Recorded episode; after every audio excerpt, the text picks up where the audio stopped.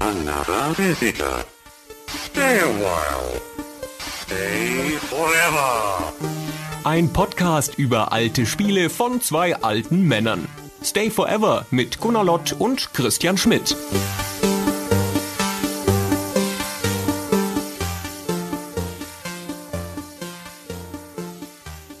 Herzlich willkommen, liebe Hörer, zu diesem außergewöhnlichen Podcast, dem Treffen der Giganten. Der Nummer 1 Retro-Podcast Deutschlands trifft zusammen mit dem Apple Newcomer Podcast des Jahres 2013, Stay Forever, trifft Young in the 80s zu einer Crossover-Folge.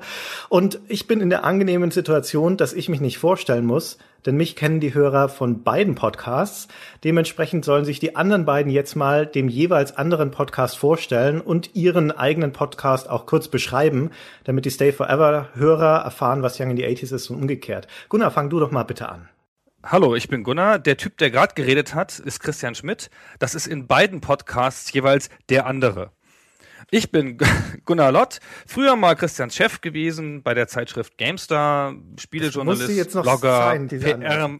Ja, also de- dein Bruder sagt, die wird ja auch gleich sagen, dass er größer ist als du. Also muss ich sagen, da ich ja nicht so viel größer bin als du. Ich weiß jetzt schon nicht mehr, warum ich mir das gerade angetan habe, mit euch im Podcast aufzunehmen. Genau, und ich bin Christians Sidekick, Gegenpart, Nemesis beim Retro Games Podcast Stay Forever, den wir seit mittlerweile 30 Folgen machen, der schon alt ist und deswegen auch nie den Newcomer Award gewonnen hat, was mich ja sehr grämt jetzt. Ja, hallo, ich bin der Peter Schmidt. Ich war früher der Bruder von Christian und bin's immer noch.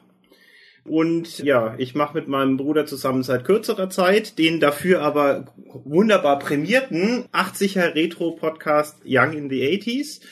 Ich denke, wir haben auch viele Hörer, die beides zusammenhören. Es wird jetzt also in dieser Folge die spannende Frage, glaube ich, ausgefochten. Wer ist denn der bessere Sidekick für den großen Christian Schmidt, Gunnar Lott oder meine Wenigkeit? Da freue ich mich schon wahnsinnig darauf, auf dieses Duell der großen Sidekicks, also der Leute aus der zweiten Reihe, der Mitredner sozusagen. Nur um das noch schnell zu klären, wie sieht das größenmäßig zwischen uns beiden aus, Bruder? Ich bin größer. Boah. Ja, gut, das stimmt leider. Ja, das weiß man ja, sieht man auf den Fotos. So, also wir haben einen Podcast, der beschäftigt sich mit den 80er Jahren und wir haben einen Podcast, der beschäftigt sich mit Computerspielen. Jetzt steht natürlich wie ein Elefant die Frage im Raum, was könnte wohl das Thema dieser Crossover-Folge sein? Und es ist, ich, ich lasse jetzt mal, lassen Sie mal fünf Sekunden den Hörern zum Nachdenken geben. Aber nein, ich, ich lasse es jetzt einfach raus. Wir reden über Computerspiele, Videospiele in den 80er Jahren.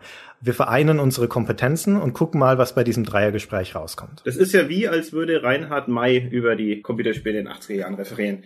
Boah, also dass du es jetzt so früh reinhauen musstest und den Gunnar damit jetzt schon verkratzen, das war unangenehm, weil ein bisschen von euren beiden Seiten, ich stehe ja da immer so dazwischen, ist mir zugetragen worden von Gunnars Seite, wenn er noch einen Reinhard May Scherz hört in Young in the 80s, dann rastet er aus und brennt Karlsruhe nieder. Und auf der anderen Seite hörte ich Stunden bis tagelanges Heulen, weil wir in der letzten Young in the 80s Folge keinen Reinhard May Scherz gemacht haben von Seiten meines Bruders. Das hat ihn sehr gegrämt. So, und jetzt ist also beides auf einmal geschafft. Wurscht, sage ich dazu. Ich höre schon, hörst, ich, wo sind meine Streichhölzer? So, also zum Thema Spielen in den 80er Jahren. Macht das, sagt ihr mal was, ja? Sagt ihr doch da mal was dazu. Soll ich mal was sagen? Ich habe ja in den 80er Jahren gespielt. Wir sind hier in dieser merkwürdigen Lage, dass ich nicht der Typ mit dem 80er Jahre Podcast bin, aber derjenige war, der in den 80ern schon gelebt hat. Im Gegensatz zu euch quasi. Also ich bin ja wesentlich älter als die beiden Herren. Und ich war im Jahre 1980, als zum Beispiel der VT20 erschien, war ich elf. Also ich habe meine ganze, wie nennt man denn das? Die Teens, meine Teens habe ich komplett in den 80er Jahren verbracht. Jugend. Adoleszenz. Nee, die Jugend ist ja auch, ist ja, ja, die Adoleszenz vielleicht, die Teens, wollte ich sagen, die Teenjahre, in denen ich ein Teenager war, ein Teenager, wie man damals sagte. Teenager und Kaffeebeißer war ein geflügeltes Wort in den 80ern. Aber gut. Das war nicht alles gut in den 80ern. Ich kann nichts dafür. Einmal bin ich froh, dass ich in den 80ern noch nicht geboren war. Wobei Stimmt ich doch gar nicht. Naja. Trottel. Das stimmt ja, Ja, gar nicht. Genau. er hat der gute Mann gerade behauptet in Ja, seiner fast. Altersweisheit. Fast, genau. Und ich habe die, die ganzen 80er Jahre durchgespielt, soweit das damals möglich war, weil wir hatten ja nichts. Ich hatte aber den besonderen Vorzug, ähm, befreundet zu sein mit Sascha. Sascha vom Dorf, der ist, glaube ich, auch schon mal, der Name ist, glaube ich, auch schon mal gefallen im Stay Forever Podcast. Und Sascha hatte immer jedes Gerät. Seine Eltern hatten VHS, Betamax und Video 2000. Und der Sascha hatte auch ein VT20, kurz danach ein C64, dann den Amiga und so weiter. Ich war also gut im Rennen, so zumindest beim Zugucken. Bei uns oder bei mir im Speziellen war das der Michael. Der Michael war ein Klassenkamerad. So richtig befreundet waren wir dann ab der fünften Klasse, also sobald wir beide ins Gymnasium gewechselt waren. Das waren dann Mitte der 80er. Und äh, der hatte zu Hause als erstes Mal einen Atari 2600 und kurz darauf oder parallel dazu auch ein C64, so dass also mein erster Kontakt mit diesen Videospielen, intensiverer Kontakt in der zweiten Hälfte der 80er stattgefunden hat, auch außerhalb des Hauses Schmidt, denn wir hatten fast durchgehend in den 80ern keine solche elektronischen Unterhaltungsgeräte zu Hause, bis dann Ende der 80er, glaube ich, wo unser Vater einen PC angeschafft hat. Das könnte aber auch schon in den 90ern gewesen sein. Weißt du das noch, Bruder? Mhm. Ich, ich denke, das war 1986. Das müsste gewesen sein, als ich in der ersten Klasse war. Echt, war das so früh dann? Doch? Ja, das war schon relativ früh, weil wir ja doch viele von den frühen Basic-Spielen und so schon hatten und auch schon selber gespielt haben. Echt? 86 schon ein PC. Das ist ja sau, das ist ja der Hammer. Ihr wart ja total progressiv. Da hatten wir einen C64. Das wundert mich jetzt ehrlich gesagt auch, weil die Geschichte von diesen PCs, das geht eigentlich 1984 erst los mit dem PC Junior und dann wären wir erstaunlich progressiv tatsächlich, wenn wir zwei Jahre später noch dazu in Deutschland dann schon einen PC gehabt hätten. Ich hätte es jetzt wirklich auf später verlegt, könnte 88 gewesen sein oder sowas. Also ich würde schon auch noch sagen, 80er ist wahrscheinlicher. Aber wir hatten tatsächlich dann auch so mit das, das Basisding, was es gab damals, nämlich einen XT mit 4,77 Megahertz und 20 Megabyte Festplatte, wie unser ehemaliger Gamester-Kollege Fabian Sigismund so schön sagte, so viel hat heutzutage mein Rasierer und einem Bernstein CGA Monitor, also vier Farben von Sanyo. Sanyo kennt heutzutage auch keiner mehr, die haben damals PCs gemacht. Ich hatte einen Fernseher. Und von den vier Farben war eine schwarz und eine weiß. Nee, nicht weiß, gelb, Bernsteingelb. Weiß gab es, glaube ich. Es gab zwei Gelbfarben, ein Schwarz und ein Weiß. Echt, gab es da Weiß? Ja. Und Schwarz und Weiß sind ja bekanntermaßen keine Farben. Ich wollte sagen, er hat eigentlich nur zwei Farben gehabt. Nein, wir wollen ihn nicht runtermachen. Das war ein tolles Ding. Lass mich noch mal ganz kurz meine Chronologie dagegen setzen, damit wir diesen langweiligen Teil mit Jahreszahlen irgendwie aus dem Weg kriegen.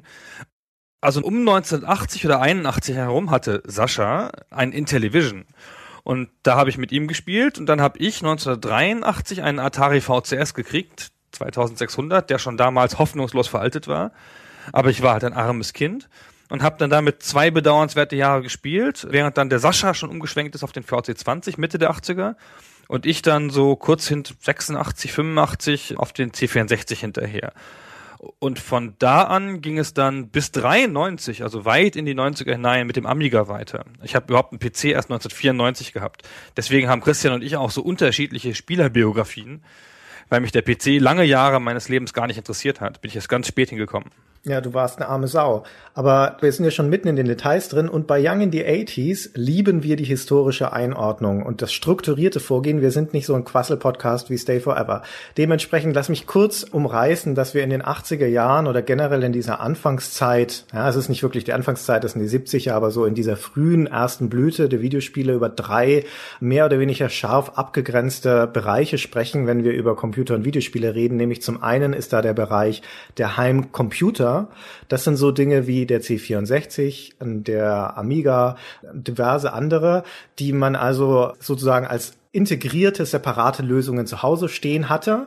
Und dann gibt es daneben die Heimkonsolen. Das sind die klassischen Vorläufer von heutzutage, Xbox, Playstation und so weiter. Die Dinge, die man also schon damals an seinen Fernseher angestöpselt hat und die auch nicht im Arbeitszimmer standen, sondern die im Wohnzimmer standen. Und der dritte Bereich, den wir vermutlich auch noch anschneiden werden, ist der der Arcade-Spieler, also der Spielautomaten, die man in Arcades, in Spielhallen in Kneipen und so weiter gefunden hat. Das sind die drei großen, mehr oder weniger scharf wie gesagt, abgegrenzten Bereiche der 80er, über die wir heute, denke ich, reden. Gab doch auch schon Handheld-Konsolen. Es gab auch Weil das kam ganz am Ende, ne? Zum Schluss, ja. Also der Gameboy kam 89, 89, genau. Und diese komischen Game Watch und so Sachen aus Japan. Genau, die gab es nämlich schon vorher. Also diese Geräte, die damals in den Spielwarenläden, in Toys R Us und sowas, das hatten wir da Ende der 80er auch schon bei uns in Deutschland. Das war ein Hauch von großer weiter Welt, als diese amerikanische Marke dann in Nürnberg bei uns einzog. Im Süden von Nürnberg, da haben sie nämlich ein Toys R Us hingebaut in Reichweite von uns. Das war ein Paradies. Und die hatten dann diese Game Watch Dinger, also diese, ja, wie beschreibt man denn das am besten? Diese Art von Geräten? Es sah aus wie etwa der Bildschirm einer Digitaluhr, also so ein grauer Bildschirm mit dunklen Figuren drauf. Und das hatte so, so kleine Spielszenen, wo sozusagen jede Animation ein eigenes dahintergelegtes Bild war. Mhm. Wenn da zum Beispiel eine Animation war, wie eine Figur über eine Straße springt, dann ist unten am Bildschirm die erste Sprungphase, dann darüber die zweite und am Ende des Bildschirms landet er und dann musste man sozusagen immer in jeder Sprungphase richtig drücken, sonst fiel er runter oder sowas dergestalt waren die Spiele, die konnten dann nur diese vorgefertigte Animation ausführen und das waren jeweils Einzelbilder. Die Geschichte wiederholt sich ja gerne und es wird nichts Neues erfunden und das zeigt sich an diesen Game Watch Dingern ganz gut, weil eine der populärsten Implementationen davon war dieses klassische, man hat ein Auto auf einer Straße, dieses so nach hinten verjüngt auf den Fluchtpunkt zu und dann kommen da halt in diesen, wie du gerade beschrieben hast, drei Animationsphasen andere Autos und den muss man ausweichen, indem man von der mittleren Spur auf die linke oder die rechte wechselt. Und heutzutage heißt sowas Endless Runner und ist super populär auf iOS, Temple Run und so weiter, ist aber eigentlich ein uraltes 30 30 Jahre altes, blödes Spielprinzip. War ja dann quasi das erste DOS-Spiel, Donkey, doch quasi dasselbe, oder? So ein bisschen. Boah, da haut er schon wieder so einen historischen Klopper raus. Ich wollte noch kurz sagen, bevor ich das überhaupt eines Kommentars würdige, dass in diesem Toys R Us, also wie gesagt, dass diese Game Watch Dinger oder das sind ja die Nintendo Sachen, da gab es ja auch billige Imitate, da hinter Glas in Vitrinen hatten, damit die Kiddies das nicht klauen. So wie da heutzutage die Magic Karten liegen. Hatten die da nicht so teilweise hinter diesem Glasbildschirm sogar noch eingelegt, wie ein gezeichnetes Bild und dann war wirklich eigentlich nur die Animation ja, ja, der Figur, das was digital war? Ja, richtig. Ja, schon, genau, ne? Das waren die einfacheren Geräte, die also wirklich nur drei Animationsstufen von einem Ding konnten und noch nicht mal den Hintergrund. Mhm. Ja, schlimm war das. Ja. Wir hatten ja nichts. Ja, damit musste man sich seinen Spaß machen. Vielleicht führt mich das zu einer Frage, die wir gleich zu Anfang mal klären können. Wie hat sich denn Spielen in den 80ern angefühlt? Vielleicht auch im Gegensatz dazu, wie man heute spielt. Naja, erstmal war das natürlich ein Wunder. Und ich kann mir nicht vorstellen, dass es heute noch so ein Wunder ist. Für Kinder, weil ja heute alles da ist. Für uns war das ja was sehr Besonderes. Es hat ja niemand gespielt, erstmal. Also spezifisch in meiner Jugend gab es dann den Sascha und das war's dann auch, ja, im weiten Bekanntenkreis. Und heutzutage ist hier in der Schulklasse von Zwölfjährigen haben ja 95 Prozent gespielt. Und die Väter auch schon. Ja, also es gibt jetzt eine, eine Tradition, das gab's damals nicht. Wir waren sozusagen die erste Generation, die gespielt hat. Und diese ganzen Geräte waren alle noch neu und wir haben diese ganzen Sachen gemacht wie ich, ich brauche einen VC20 für die Hausaufgaben und so. Und das war damals noch echt schwer zu begründen. Heutzutage ist ja klar, dass man einen Laptop haben muss. Ja, wenn in der Schule muss man ja schon PowerPoint-Präsentationen machen mit zwölf. aber damals halt nicht. Und jedes Genre war neu. Also die 80er Jahre des Spielens auf C64 und PC und Amiga war eine Geschichte des Raubkopierens, seien wir ehrlich. Ja, natürlich gab es Läden, wo man Spiele kaufen konnte, aber die meisten Spiele, die überwiegende Mehrheit der Spiele 98 Prozent der Spiele erreichten einen über so Disketten, auf denen Sachen drauf waren. Und da wusste man ja oft nicht, was da drauf war. Und dann waren da halt lauter Spiele drauf. Und dann waren, was weiß ich, zehn Spiele auf einer Diskette. Und dann waren, jedes der Spiele war ein anderes Genre, ein anderes neues Genre, das man noch nie gesehen hatte. Das war nicht so wie, oh, ich bin Strategiefan, sondern, wow, ich bin Fan von Spielen. Das zusätzlich zu dem, dass das was sehr ungewöhnliches damals war und dass kein Mensch gespielt hat, insbesondere nicht aus dem Erwachsenenlager, also dass es noch ein dezidierter Teil von Jugendkultur war, wenn man so weit überhaupt gehen möchte, weil es ja eigentlich nur eine Nische auch war, innerhalb dieser Jugendkultur sich mit Spielen auseinanderzusetzen, müssen diese Spiele eine so starke Faszinationskraft gehabt haben, also überhaupt die Tatsache, dass man da dann interaktiv auf dem Bildschirm Dinge bewegen kann, dass man bereit war, auch Entbehrungen in Kauf zu nehmen, denn es war gar nicht so leicht, solche Spiele überhaupt zum Laufen zu bringen damals. Ja, also man musste sich damit erstmal auseinandersetzen. Das mag vielleicht auch einer der Gründe der Faszination gewesen sein, dass man so ein bisschen reinfuchsen musste. Du musstest insbesondere auf den Heimcomputern diese Spiele erstmal laden. Ja, wer so eine typische C64-Oberfläche vor sich kennt, dieses Basic, das ist ein blauer Bildschirm und darauf blinkt ein Cursor und das war's. Ja, und um so ein Spiel zum Laufen zu bringen, musst du da erstmal Basic-Befehle eintippen, Load, 8,1 und solche Dinger. Und das musst du erstmal lernen. Und dann äh, auch einfach warten. Also gerade wenn du eine Dataset Kassette angeklinkt hattest, also das Spiel von einer Kassette geladen wurde, statt von einer Diskette, das darf man ja auch nicht vergessen, am Anfang gab es noch keine Disketten, dann dauerte es halt einfach mal fünf oder zehn Minuten, bevor das Spiel erst überhaupt anfing. Das musste man in Kauf nehmen. Und dann waren es häufig auch Spiele, die ja noch gnadenlos waren. Heutzutage ein Spiel, wenn mich das innerhalb der ersten Minute sterben lässt, dann wird's wieder deinstalliert. Ja, das, wo kommen wir denn da hin? Und damals waren es aber überwiegend oder zum großen Maße Trial-and-Error-Spiele, die du dir erkämpfen musstest. Da also viele, viele Steine und Widrigkeiten. Und vielleicht deshalb auch diese Faszination, sich damit auseinanderzusetzen. Ja. Ich lasse mich noch ein Wort zu Datasette sagen, weil das so eine, so eine traumatische Geschichte ist. Ich hatte ziemlich lange eine Datasette, länger als alle anderen im Bekanntenkreis, als die anderen alle schon Diskettenlaufwerke hatten. Und das war eine Qual, weil die Programme konnten dadurch nicht mehrteilig sein. Datasettenprogramme mussten immer einteilig sein. Das heißt, so ganz große Spiele liefen darauf einfach nicht, konnte man darauf nicht benutzen. Das heißt, man hatte nur Zugriff auf einen Teil der Spiele. Und das lud halt quälend langsam, dafür waren die Speichermedien billig. Und die Datasette kostete aber nur 100 Euro, nein 100 Mark damals. Der Computer kostete 6 bis 800, also der C64 und die Datasette 100, das ist ja schon mal ein ordentlicher Anteil für ein Laufwerk. Aber das Diskettenlaufwerk, die 1541, die kostete 700 Mark damals. Also genauso viel, verdammt nochmal, wie der scheiß Computer. mein Vater hat das einfach nicht gerafft. So, ich so, die Datasette ist zu langsam. Ich brauche ein Diskettenlaufwerk. Also ja klar, kein Problem. Ach, was kostet denn das? Ich so, nochmal so viel. Er so, ja, nochmal so viel, nochmal 100. Ich so, nein, nochmal so viel wie der ganze Computer. ja. Äh, das verstehen Eltern natürlich nicht. Zumindest damals nicht. Aber ich will noch mal an den einen Punkt antippen, den mein Bruder gesagt hat. Du hast gesagt, Spiele waren faszinierend, weil sie so, so schwer zugänglich, so bockig waren.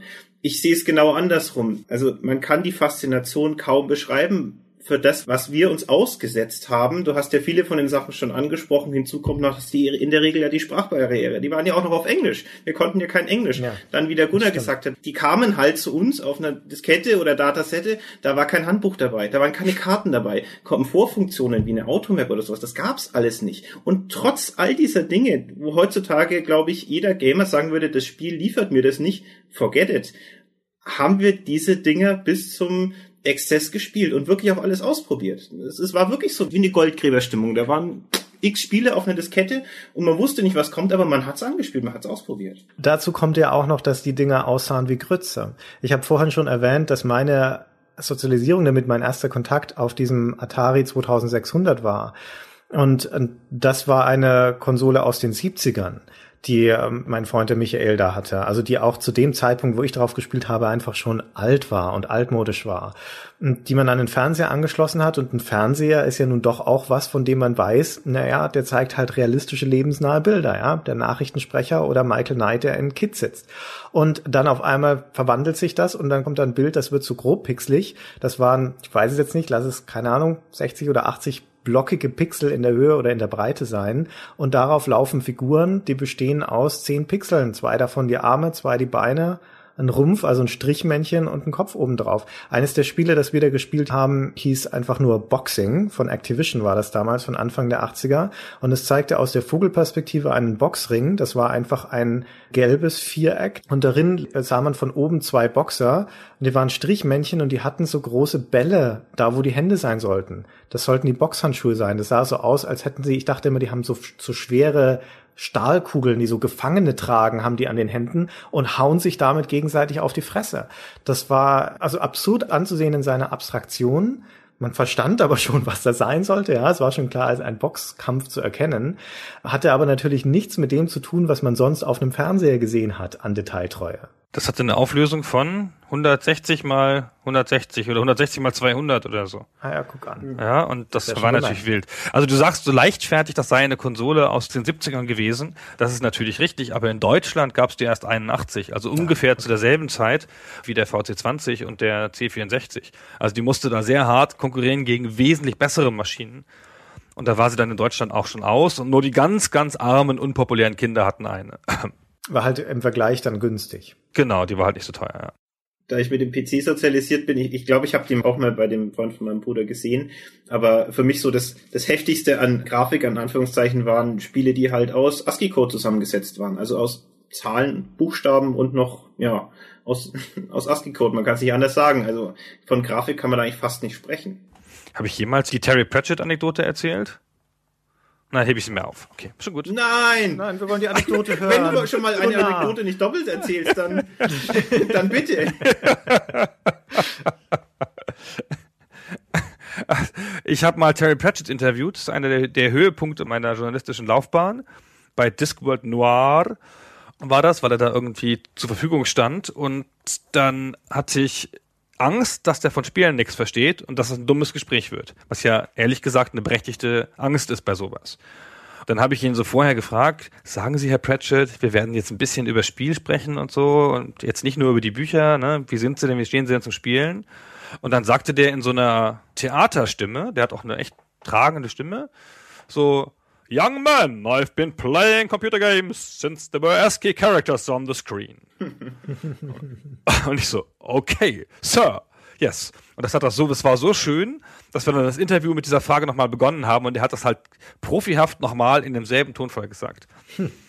Der war sehr toll. ASCII Characters.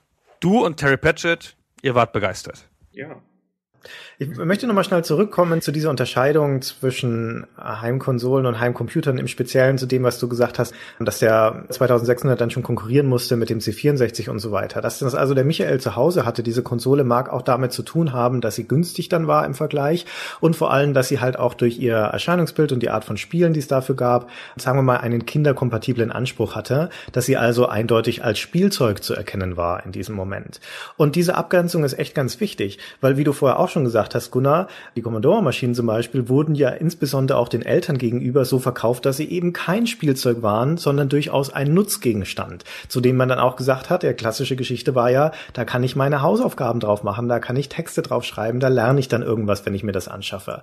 Und diese Unterscheidung ist insbesondere in Deutschland sehr, sehr relevant, auch so tatsächlich im globalen Vergleich, weil wir ja traditionell in Deutschland und über lange, lange Jahrzehnte ein Heimcomputer und später ein PC-Land waren. So, sagen wir mal, das gallische Dorf dann am Schluss auch das letzte noch in der Welt, naja, nicht ganz, aber zumindest in der westlichen Welt, im Vergleich zu zum Beispiel Großbritannien oder insbesondere den USA, die seit den 70er und 80ern eigentlich die Domäne schon der Heimkonsolen sind, da auf der Gegenseite. Und die Heimkonsolen, die bei uns als Spielzeug verschrien waren, auch deswegen einen schweren Stand hatten, weil so deutsche Eltern geben keine 500 Euro aus für ein Spielzeug.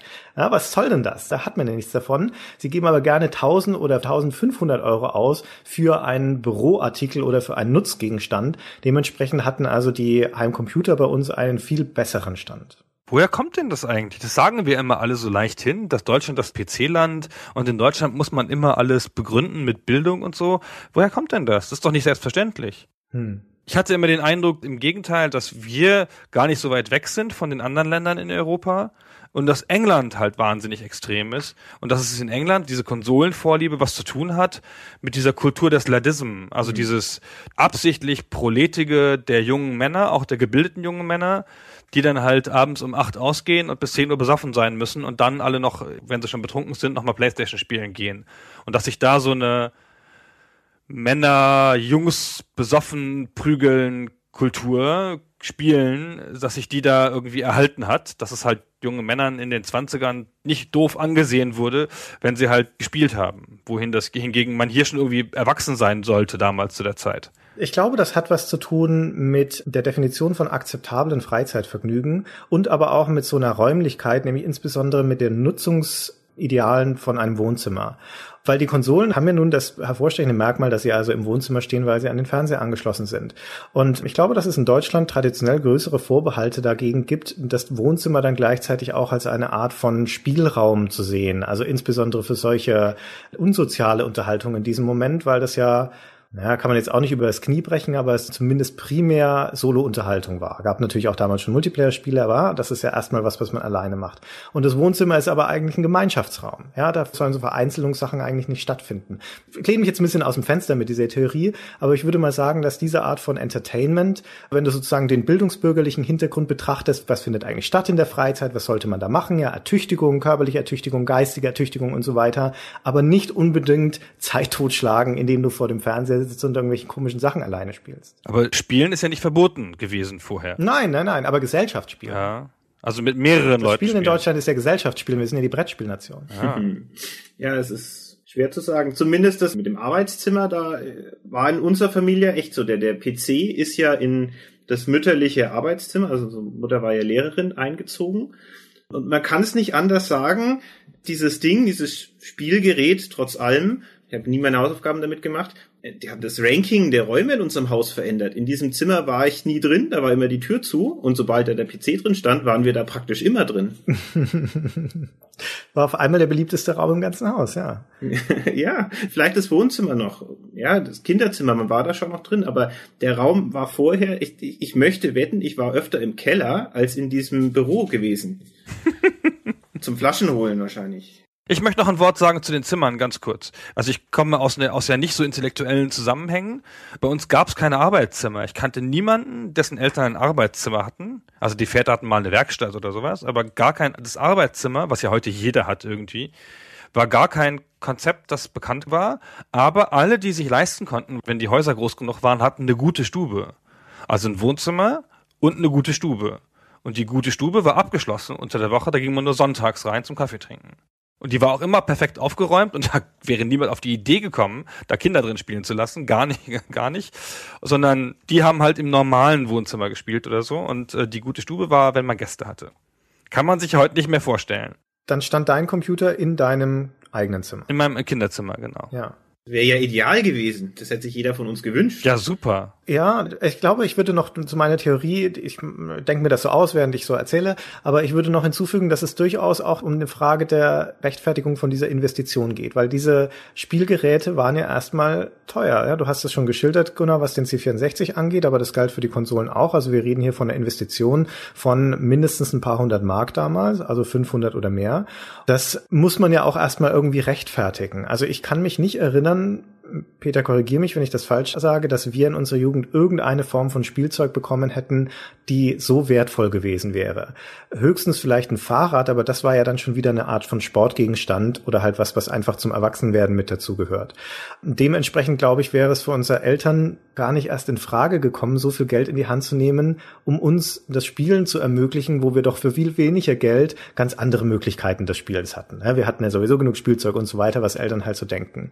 Das Ganze wurde erst dann wirklich interessant und in den Bereich des Möglichen gerückt, als man diese Investition noch mit zusätzlicher Wertschöpfung sozusagen rechtfertigen konnte, nämlich eben nicht nur als Spielgerät. Und unsere Eltern, also unser Vater, hat diesen PC auch nicht zum Spielen angeschafft. Ich glaube nicht, dass das eine Überlegung war, sondern als Arbeitsgerät. Nee, wir haben den durch Zufall nur bekommen. Unser erster PC haben unsere Eltern ja in einer größeren Charge mitbestellt für die Schule unserer Mutter. Wenn das nicht zufälligweise eine Option gewesen wäre, ich glaube, der hat damals 4000 Mark oder so gekostet. Also er war richtig, richtig teuer.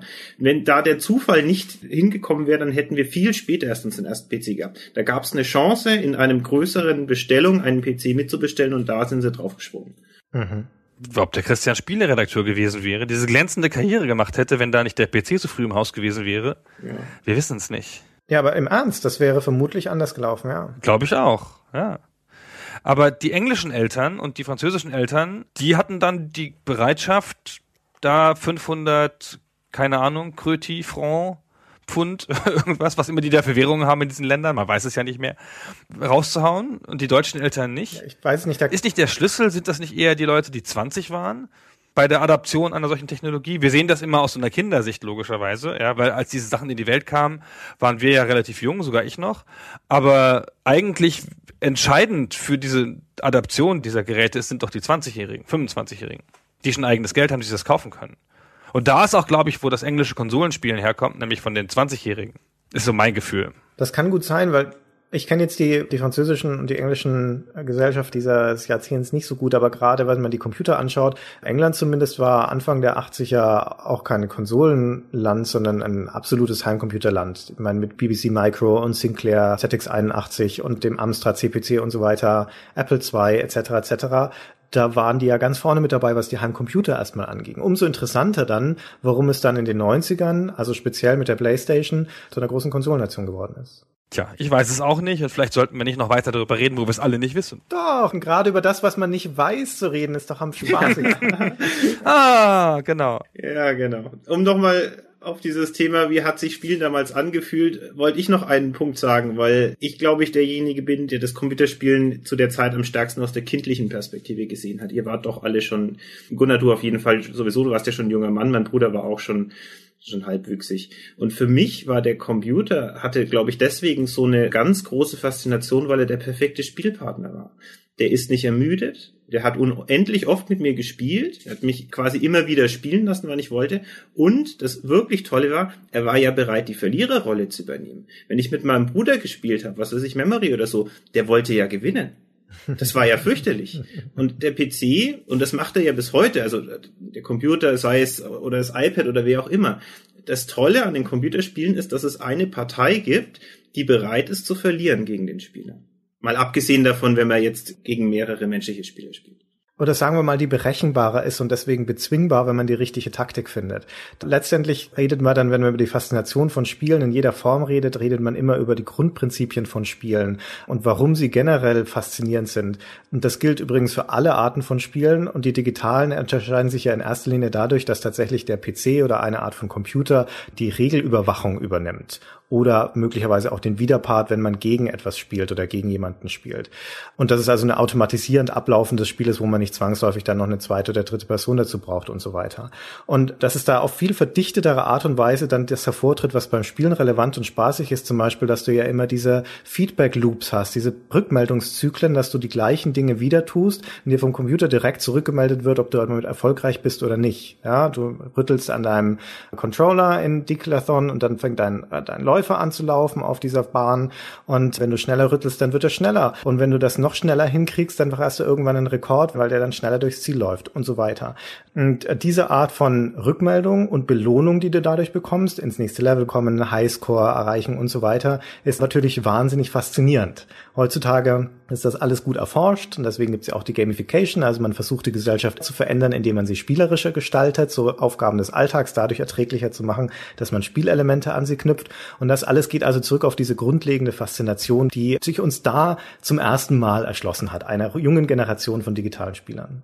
Heute sind ja Spiele so Massenveranstaltungen. Also ich meine, selbst Indie-Spiele werden von drei Leuten gemacht und bauen auf einer Tradition auf und werden mit Frameworks gebaut, also mit vorgefertigter Technologie oft und so und moderne High-End-Spiele, Call of Duty oder so von 200 Leuten am Ende der Entwicklungszeit, aber und schon 20 am Anfang. Und damals waren Spiele in allererster Linie Solo-Veranstaltungen. Also das hat dann oft einer oder maximal zwei Leute alleine gemacht. Und es hat ja eine besondere Art Mensch vorausgesetzt. Jemand, der das alles konnte. Ne? Das ist halt in der ersten Linie muss es halt ein Programmierer sein, weil das der schwerste von den ganzen Skills war. Und der musste sich dann sowas Spieldesignartiges beigebracht haben. Ja, man muss ja ein Verständnis haben vom Spielen. Dann musste der irgendwas ein bisschen Text und Narration und Geschichte und Grafik und Audio idealerweise noch. Und gab eine ganze Reihe von Leuten, die das alle konnten. Audio wurde dann später oft dazu gekauft, einfach nur so. Und die Spiele waren deswegen auch ganz anders, weil es so eine arbeitsteilige, spezialisierte Entwicklung nicht gab. Und die Spiele waren alle sehr mechanisch. So. Es mhm. gab also narrative Spiele waren selten. Heutzutage gibt es eine große Intellektualisierung von Spielen. Und dann sagt man, ja, das gibt ja heutzutage sogar Spiele fast ohne Gameplay, wo dann nur die Narration oder irgendwas im Vordergrund steht. Und damals war die Mechanik das Entscheidende und ein bisschen die Grafik, aber die Grafik war auch eigentlich relativ wurscht eine ganze Zeit lang noch. Und jedes Spiel hatte eigentlich immer eine andere Mechanik. So ein Aufsetzen auf den Mechaniken, das entwickelt sich erst in den 80ern. Und überhaupt das ganze Geklone, was die Spielindustrie ja heute so pur tut, was so ein Wesen der Spielindustrie ist, war damals logischerweise nicht da. Die Leute haben ja alle von unabhängig voneinander, ohne das im Internet kontrollieren konnten, ob es das schon gab, vor sich hin entwickelt. Da redest du jetzt aber wirklich von der Anfangszeit dann der Spiele, also von den 70er Jahren. Na, in den, schon, nee, schon noch in den 80ern. In den 80er Jahren reden wir von Klonen aus der Hölle sobald irgendein Spiel einigermaßen erfolgreich war, gab es zig Nachahmer, die das auf den unterschiedlichen Heimkonsolen, auf den unterschiedlichen Heimcomputern und so weiter dann nachgebaut haben. Das hat ja letztendlich mit dazu beigetragen, diese Entwicklung, also dieses unendliche voneinander abklopfen und klonen, dass es in den USA diesen berühmten Videogame Crash gab von 1983, glaube ich. Also, dass der Markt dort einen solchen Grad an Übersättigung erreicht hat von unterschiedlichen zueinander nicht kompatiblen Systemen und von massenhaft billig rausgehauten Spielen, die oft eine unerträgliche Qualität hatten,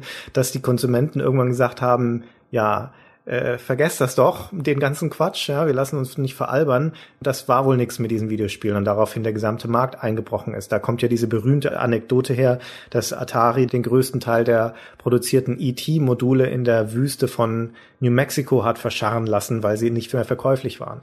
Und das dauerte also zwei Jahre, bis sich dieser Markt wieder erholt hatte. Und das kam, wie gesagt, also auch dadurch, dass das in kürzester Zeit, muss man fast sagen, also innerhalb von zehn Jahren zu einem absoluten Massenphänomen geworden ist. Zumindest in den USA wo also massenhaft Firmen auch drauf aufgesprungen sind, die man nicht notwendigerweise gleich vermuten würde in diesem Bereich. Also sowas wie die Kaufhauskette Sears, die eine eigene Konsole rausgebracht hat, oder ähm, Mattel, der Spielehersteller, oder der Halbleiterhersteller Fairchild, Radio Shack, die waren eine Elektronikkette und so weiter. Nicht in erster Linie Spielehersteller, aber Leute, die profitieren wollten von diesem enormen Hype, den diese neue Technologie ausgelöst hat. Hm, das ist jetzt aber echt. Also wir können da schon mal drauf eingehen, weil es halt ein großes Ereignis in den 80ern ist, aber ich finde, du stellst das verkürzt dar. Dann erweitere es. Also, was du sagst, ist richtig. Da gibt es halt nicht drei Konsolen wie heute, sondern zwölf. Ja, also zwölf Konsolen, alle von unterschiedlichen Herstellern, alle von Herstellern ohne Erfahrung. Und wahnsinnig viele schlechte Spiele und immer noch wieder Klone der alten Spiele, also sowas wie Pong oder sowas. Es kommt immer noch wieder so. Ja. Aber es ist nicht so, dass es jetzt, also so wie man heute sich das so vorstellt, dass die Spiele so klar in Linien eingeteilt sind, in große Genres und in Klons von Klonen, so oft war das auch nicht. Es waren halt schlechte Spiele ganz oft, schnell, schnell, schnell rausgehauen, niedrige Qualität. Und wir müssen bedenken, das war ja 1983, als das passiert ist. Und da war der C64 schon auf dem Markt, seit 82. Und der VC20 schon, schon zwei Jahre auf dem Markt. Und die sind halt gekommen und die waren nicht so. Die hatten viel bessere Spiele auf einer höheren Qualität, die doppelt so hohe Auflösung, Raubkopien aus der Hölle und einfach sehr viele originelle Spiele, die da möglich waren, weil die Technologie viel weiter war. Richtig, und das war natürlich der Grund. Also als ich in den 1984, 85 gespielt habe auf dem C64, da gab es keine Klone. Also ah, na, na, ich erinnere mich an keine. Und wenn ich mich nicht, erinnere, dann gab es die nicht. Da gab es auch schon genügend Klone. Der wirklich strukturelle Vorteil von diesen Heimcomputern war natürlich, wie du schon gesagt hast, die Raubkopien, weil du da ein viel breiteres Spektrum von Spielen auch ausprobieren konntest. Und wenn mal eins dabei war, das mies war oder das sich als Klon entpuppt hat, naja, dann hast du halt die Diskette zur Seite gelegt und die nächste eingesteckt. Was bei den Videospielkonsolen natürlich deswegen nicht ging, weil die auf Modulen ausgeliefert waren und diese Module waren nicht kopierbar. Dementsprechend hatten also die Heimcomputer da einen deutlichen Vorteil auch in der, sagen wir mal, im Nutzungskomfort für die User, weil man viel leichter an Software kam. Ich freue mich sehr, weil wir jetzt irgendwie ganz automatisch ein bisschen schon in die Diskussion reingeschlittert sind, was die Spiele der 80er Jahre eigentlich ausmacht. Und für mich ist da trotz allem, was ihr gesagt habt, das vordringliche Merkmal nach wie vor die Limitierung der Technik. Die Spiele in den 80er Jahren haben sich in einem sehr, sehr engen technischen Rahmen bewegt. Sega-Grafik, vier Farben, PC-Spiegel, kleine Disketten mit wenig Platz. Und das merkt man den Spielen auch zumindest am Anfang der 80 Jahre an. Für die Ende der 80er gilt es vielleicht nicht mehr so, aber der Umfang der Spiele war sehr gering. Die Grafik natürlich nicht besonders. Aber viele Spiele waren ja im Prinzip immer ein Bildschirm, der sich immer wieder neu aufgebaut hat, wie zum Beispiel bei Dick Duck. Da war dann, wenn man das Level geschafft hat, oben eine Blume mehr und das hatte man 99 Mal machen können. Oder so Spiele wie Elite, wo es halt nur 3D-Gitternetzmodelle als Grafik gibt, aber es noch nicht mal möglich ist, die Flächen auszufüllen. Also die Limitierung auf der einen Seite als Nachteil, auf der anderen Seite auch Vorteil, was der Gulda gesagt hat, Reductio ad infinitum, also auf den kleinsten gemeinsamen Nenner, auf die Mechanik zurück. Und das war eben auch sehr fruchtbar. Ja, das hat natürlich auch dazu geführt, dass sich da eine Ästhetik entstanden ist, die jetzt sich heutzutage als Teil der der visuellen Kultur verselbstständigt, nämlich diese, ja, wir nennen es 8-Bit oder 16-Bit-Grafik, die Pixel-Grafik, aber letztendlich ist es ja dadurch entstanden, dass die Auflösung der Bildschirme einfach nicht besser war damals und vor allem auch die Hardware nicht mehr darstellen konnte. Ich meine, dass Pac-Man ein gelber Ball ist mit einem Mund zum Beispiel, ist vermutlich nicht in erster Linie eine ästhetische Entscheidung gewesen, sondern vor allen Dingen eine technische Entscheidung, weil es halt einfacher darzustellen, einfacher zu zeichnen ist und weil mehr Detail automatisch heißt, dass es den Prozessor mehr belastet. Und diese ganzen, vor allem die Spielhallen Spiele, die basierten ja nicht auf einer standardisierten Hardware damals, sondern das waren ja alles für dieses Spiel gemachte Platinen. Das heißt, da war nur das Notwendigste drauf, was für das Spiel gebraucht wurde und nicht mehr, damit die auch günstig hergestellt werden konnten. Aus dieser Historie leitet sich also dann ab heutzutage eine Art von visueller Ästhetik, die wir als Retro einschätzen und schätzen. Was den Auflösungen auch geschuldet ist natürlich. Ne? Die 320 genau. mal 200er Auflösung, natürlich. Die 320 mal 200er? Die 320 mal 200er Auflösung, das war der High-Res-Modus des C64. Die gezeichneten Landschaften da, das ist das, was man assoziiert heute damit. So typischerweise so die Burg von Defenders of the Crown, so, wenn man die so sieht, dann denkt man, ah, C64 Retro oder Amiga Retro. Mhm. Ja, das ist mittlerweile eine Ästhetik. Wir sind damit aufgewachsen. Meine, ein weiterer Punkt der 80er Jahre ist, auch das hat der Gunnar schon angetippt, dass sich beginnen, die Genres herauszubilden. Ich habe das Gefühl, korrigiert mich, wenn ich mich da irre, dass am Anfang, als Computerspiele erfunden wurden, die ersten Systeme auf den Markt kommen, die eigentlich nicht viel mehr versucht haben, als Dinge, die es schon gab, Spiele, die es schon gab oder Sport quasi nur elektronisch nachzubilden. Also klassischerweise Pong, was dann eben versucht, ein Tennisspiel zu sein oder diese ganzen Casino-Spiele, Blackjack oder Schach. Schach ist jetzt kein Casino-Spiel, aber das waren doch die ersten Spiele, die auf dem Computer standen sind, bevor dann wirklich eigenständige Dinge wie zum Beispiel Text-Adventures, die sich höchstens noch aus diesen Abenteuerbüchern ausleiten, entstanden sind und die dann tatsächlich eigenständige elektronische Spiele sind. Genau, das Text-Adventure ist, eine, ist die erste richtig eigene Form, würde ich sagen, die so entsteht. Naja gut, nee, das erste Spiel, was es ja gab, irgendwie in den 70ern, war ja auch schon so ein Raumschiff abschießen oder so. Das hatte ja auch keine echte Entsprechung in der realen Welt. Ja, wenn du an Asteroids denkst oder solche Dinge, das sind schon Sachen, da würde ich sagen, originär digitale Spiele, mhm. die zwar inspiriert sind von irgendeiner Art von Vorstellung, die man vielleicht von Star Wars oder sowas kennt oder von Science-Fiction-Literatur, aber die keine spielmechanische Entsprechung haben in der realen Welt. Genau. Gut. Na, dann hau ich noch einen raus. In den 80ern beginnen auch viele von für den 90er Jahren noch wichtigen Spieleserien. Die Questreihen von Sierra, Ultima, Wizardry, Bard's Tale, das sind alles Serien, die aus den 80er Jahren kommen und die heute vielleicht die jungen Gamer nicht mehr kennen, aber das sind halt Dinge, auf denen dann aufgebaut wurde. Ja, oder Super Mario, das ja. wollen wir mal nicht vergessen. Ich meine, das NES war ja dann letztendlich die Konsole, die auch wieder vor allem in den USA diese Krise beendet hat und einen zweiten Frühling, einen richtigen Boom für die Heimkonsolen dann wieder ausgelöst hat. Also in dieser Zeit liegen dann so die Ursprünge von großen Nintendo-Marken, die sie bis heute ausschlachten, eben Super Mario, Zelda und so weiter. Mit Elite wurden die Weltraumsimulationen erfunden. Oder gab es davor schon eins? Nee. Das war das erste, oder? Elite 1984, weil du es gerade erwähnt hattest, irgendwie am Rande. Ja, auf jeden Fall das Stilprägendste. Ne? Alle wollen so sein wie Elite. Ja in, oder in der Tradition würden sich die meisten verstehen. Ja, also ich meine, in den 80er Jahren, es ist ja, ein, wie mein Bruder gesagt hat, es ist eine späte Pionierzeit. Ich sehe es irgendwie vergleichbar dem Film. Das war halt 100 Jahre früher oder keine Ahnung. Und da werden die technischen Standards geschaffen. Ne? Beim Film ist es halt, was weiß ich, Schnitt, Gegenschnitt, Farbe und so weiter und so fort. Die wichtigsten Genres differenzieren sich aus. Wir haben halt diese Pionierzeit für das Gaming noch miterlebt. Gerade weil, wenn ihr Elite sagt, das ist so ein wahnsinnig gutes Beispiel dafür, auch noch, woher sich die Faszination von den Videospielen ein bisschen noch stärker herleiten lassen kann. Weil ich glaube, dass eine ganz große Rolle in dem Zusammenhang spielt, dass Computerspiele einen virtuellen Raum erschaffen. Dass sie also ein Universum eröffnen oder eine Art von fremder Welt zugänglich machen, die lebendig ist. Im Gegensatz zum Beispiel zu Brettspielen, die ja statisch sind. Da passiert ja erstmal nichts, solange nicht irgendein Mensch irgendwas tut. Oder auch Bücher, die zwar auch eine Tür öffnen, genau wie Filme in eine andere Welt, aber die ist ihrem Prinzip nach passiv und hängt davon ab, dass man selbst irgendwas reingibt.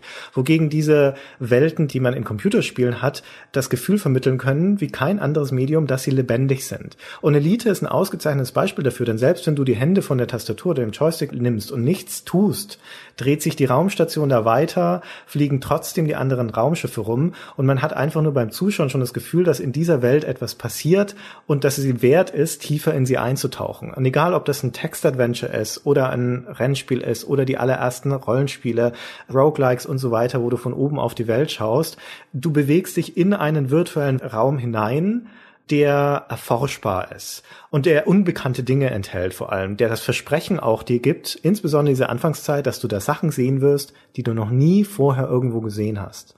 Und das ist ungeheuer faszinierend. Das stimmt. Das muss mit Elite ist eins der ganz frühen Spiele, die diese spezifische Faszination haben.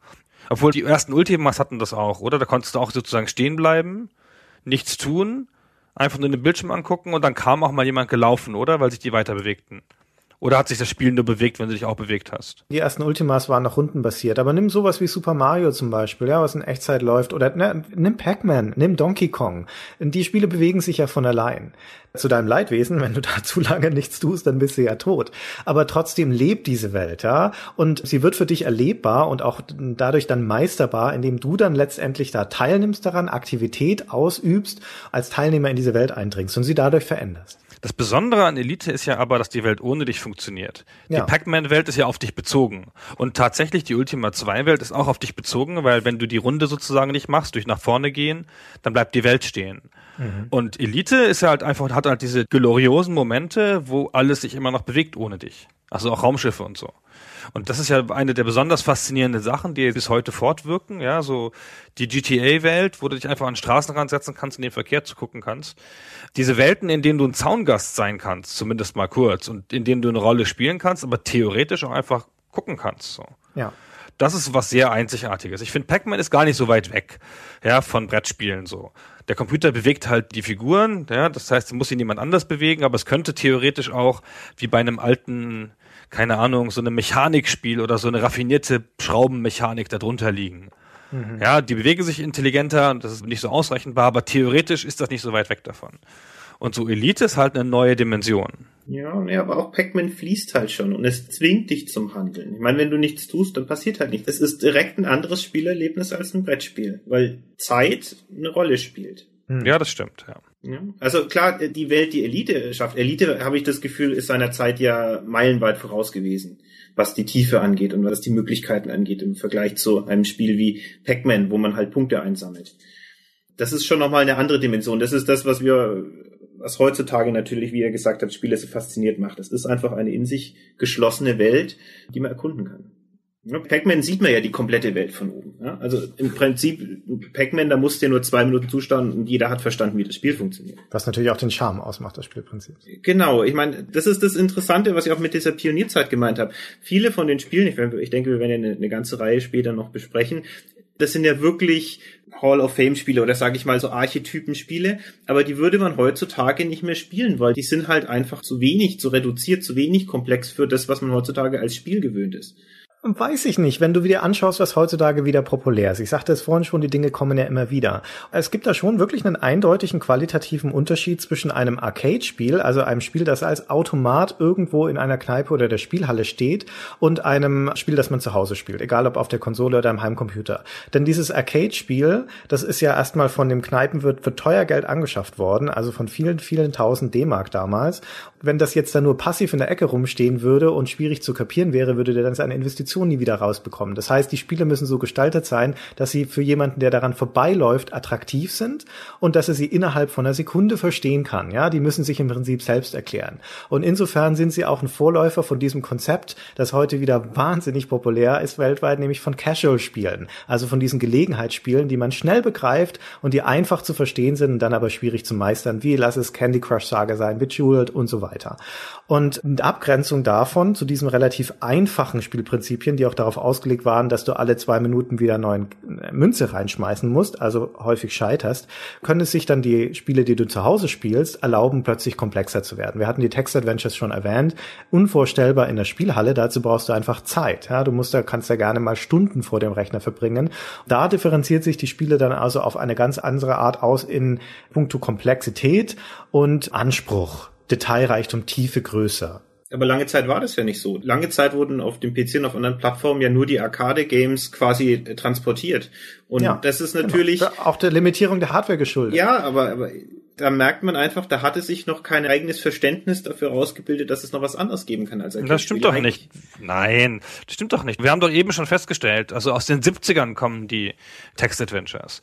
Und ein Spiel wie Elite ist von 1984. Es gab halt die andere Strömung auch sie war halt noch nicht so sichtbar, weil natürlich in der Masse halt auch viel noch emuliert wurde, ja, weil man sich ja noch gefunden hat. Und Ultima oder so, ja, die Spiele waren halt schon da. Es war halt nur halt noch nicht Mainstream. So wie heute so ein vergleichsweise großes und schwieriges und gar nicht so leicht zu durchschauendes Spiel wie Skyrim relativ mainstreamig sein kann, das ist eigentlich damals, das ist eigentlich unvorstellbar gewesen so. Aber gut, ist auch heute nur eine Nische. Es ist natürlich insofern, muss ich noch eine Lanze für das brechen, was mein Bruder gesagt hat, so dass du, auch das ist heute schwer nachvollziehbar, dass die Spielhalle eine technologische Avantgarde war. Also das, was man da gesehen hat, war auf den Heimkonsolen nicht abbildbar zu der jeweiligen Zeit, weil die Hardware viel zu schlecht war, sie wäre nicht bezahlbar gewesen. Das heißt, du hattest eine Zeitverzögerung drin. Auch die Spiele, die dann also in sozusagen High-End waren, Ende der 70er in der Arcade, waren dann in ähnlicher Qualität darstellbar zu Hause auf dem Fernseher erst Jahre später. Also da sind wir dann schon in den 80ern.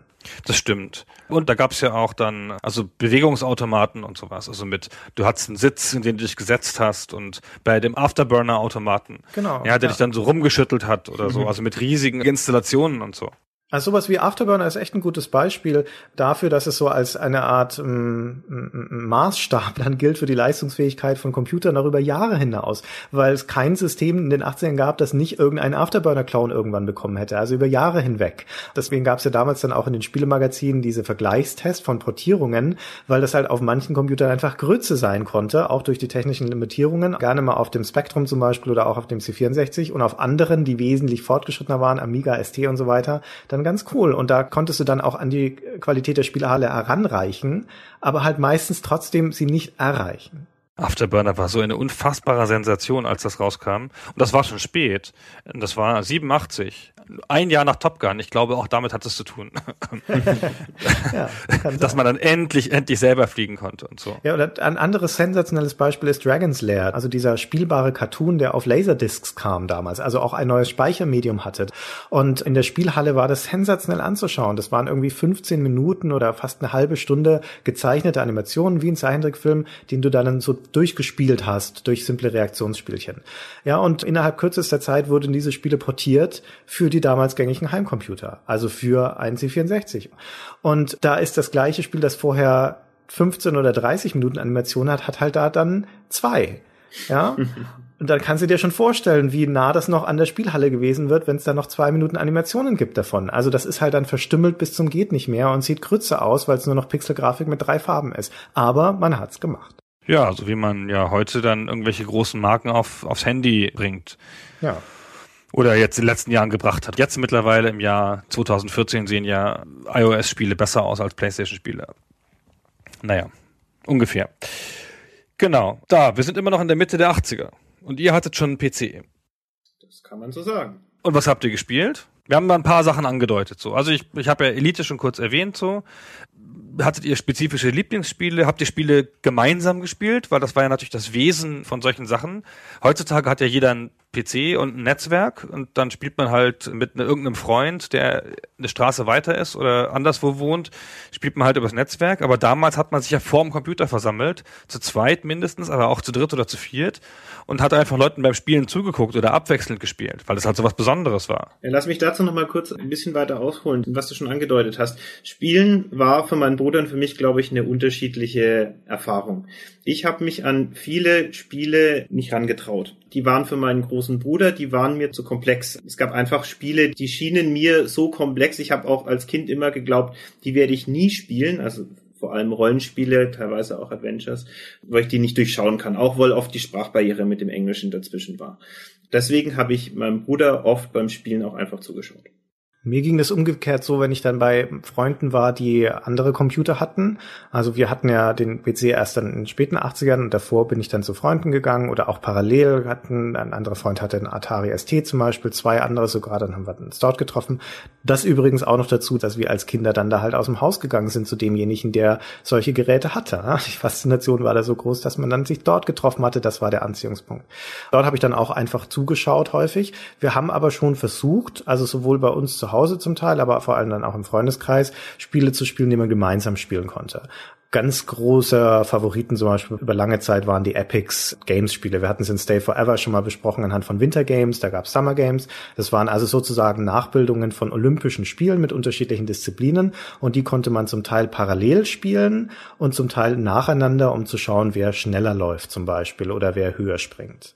Das war super. Das konnte man vor allem auch mit vier Spielern ohne weiteres spielen, weil das Spiel dafür ausgelegt war, sich auch vier Spielernamen zu merken über den ganzen, ganzen Zeitraum.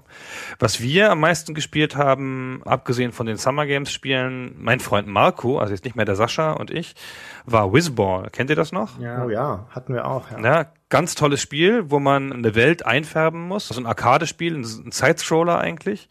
Und das konnte man zu zweit spielen mit zwei Joysticks. Der eine war nämlich der Wizard, der namensgebende Wizard. Und der andere war die Katze.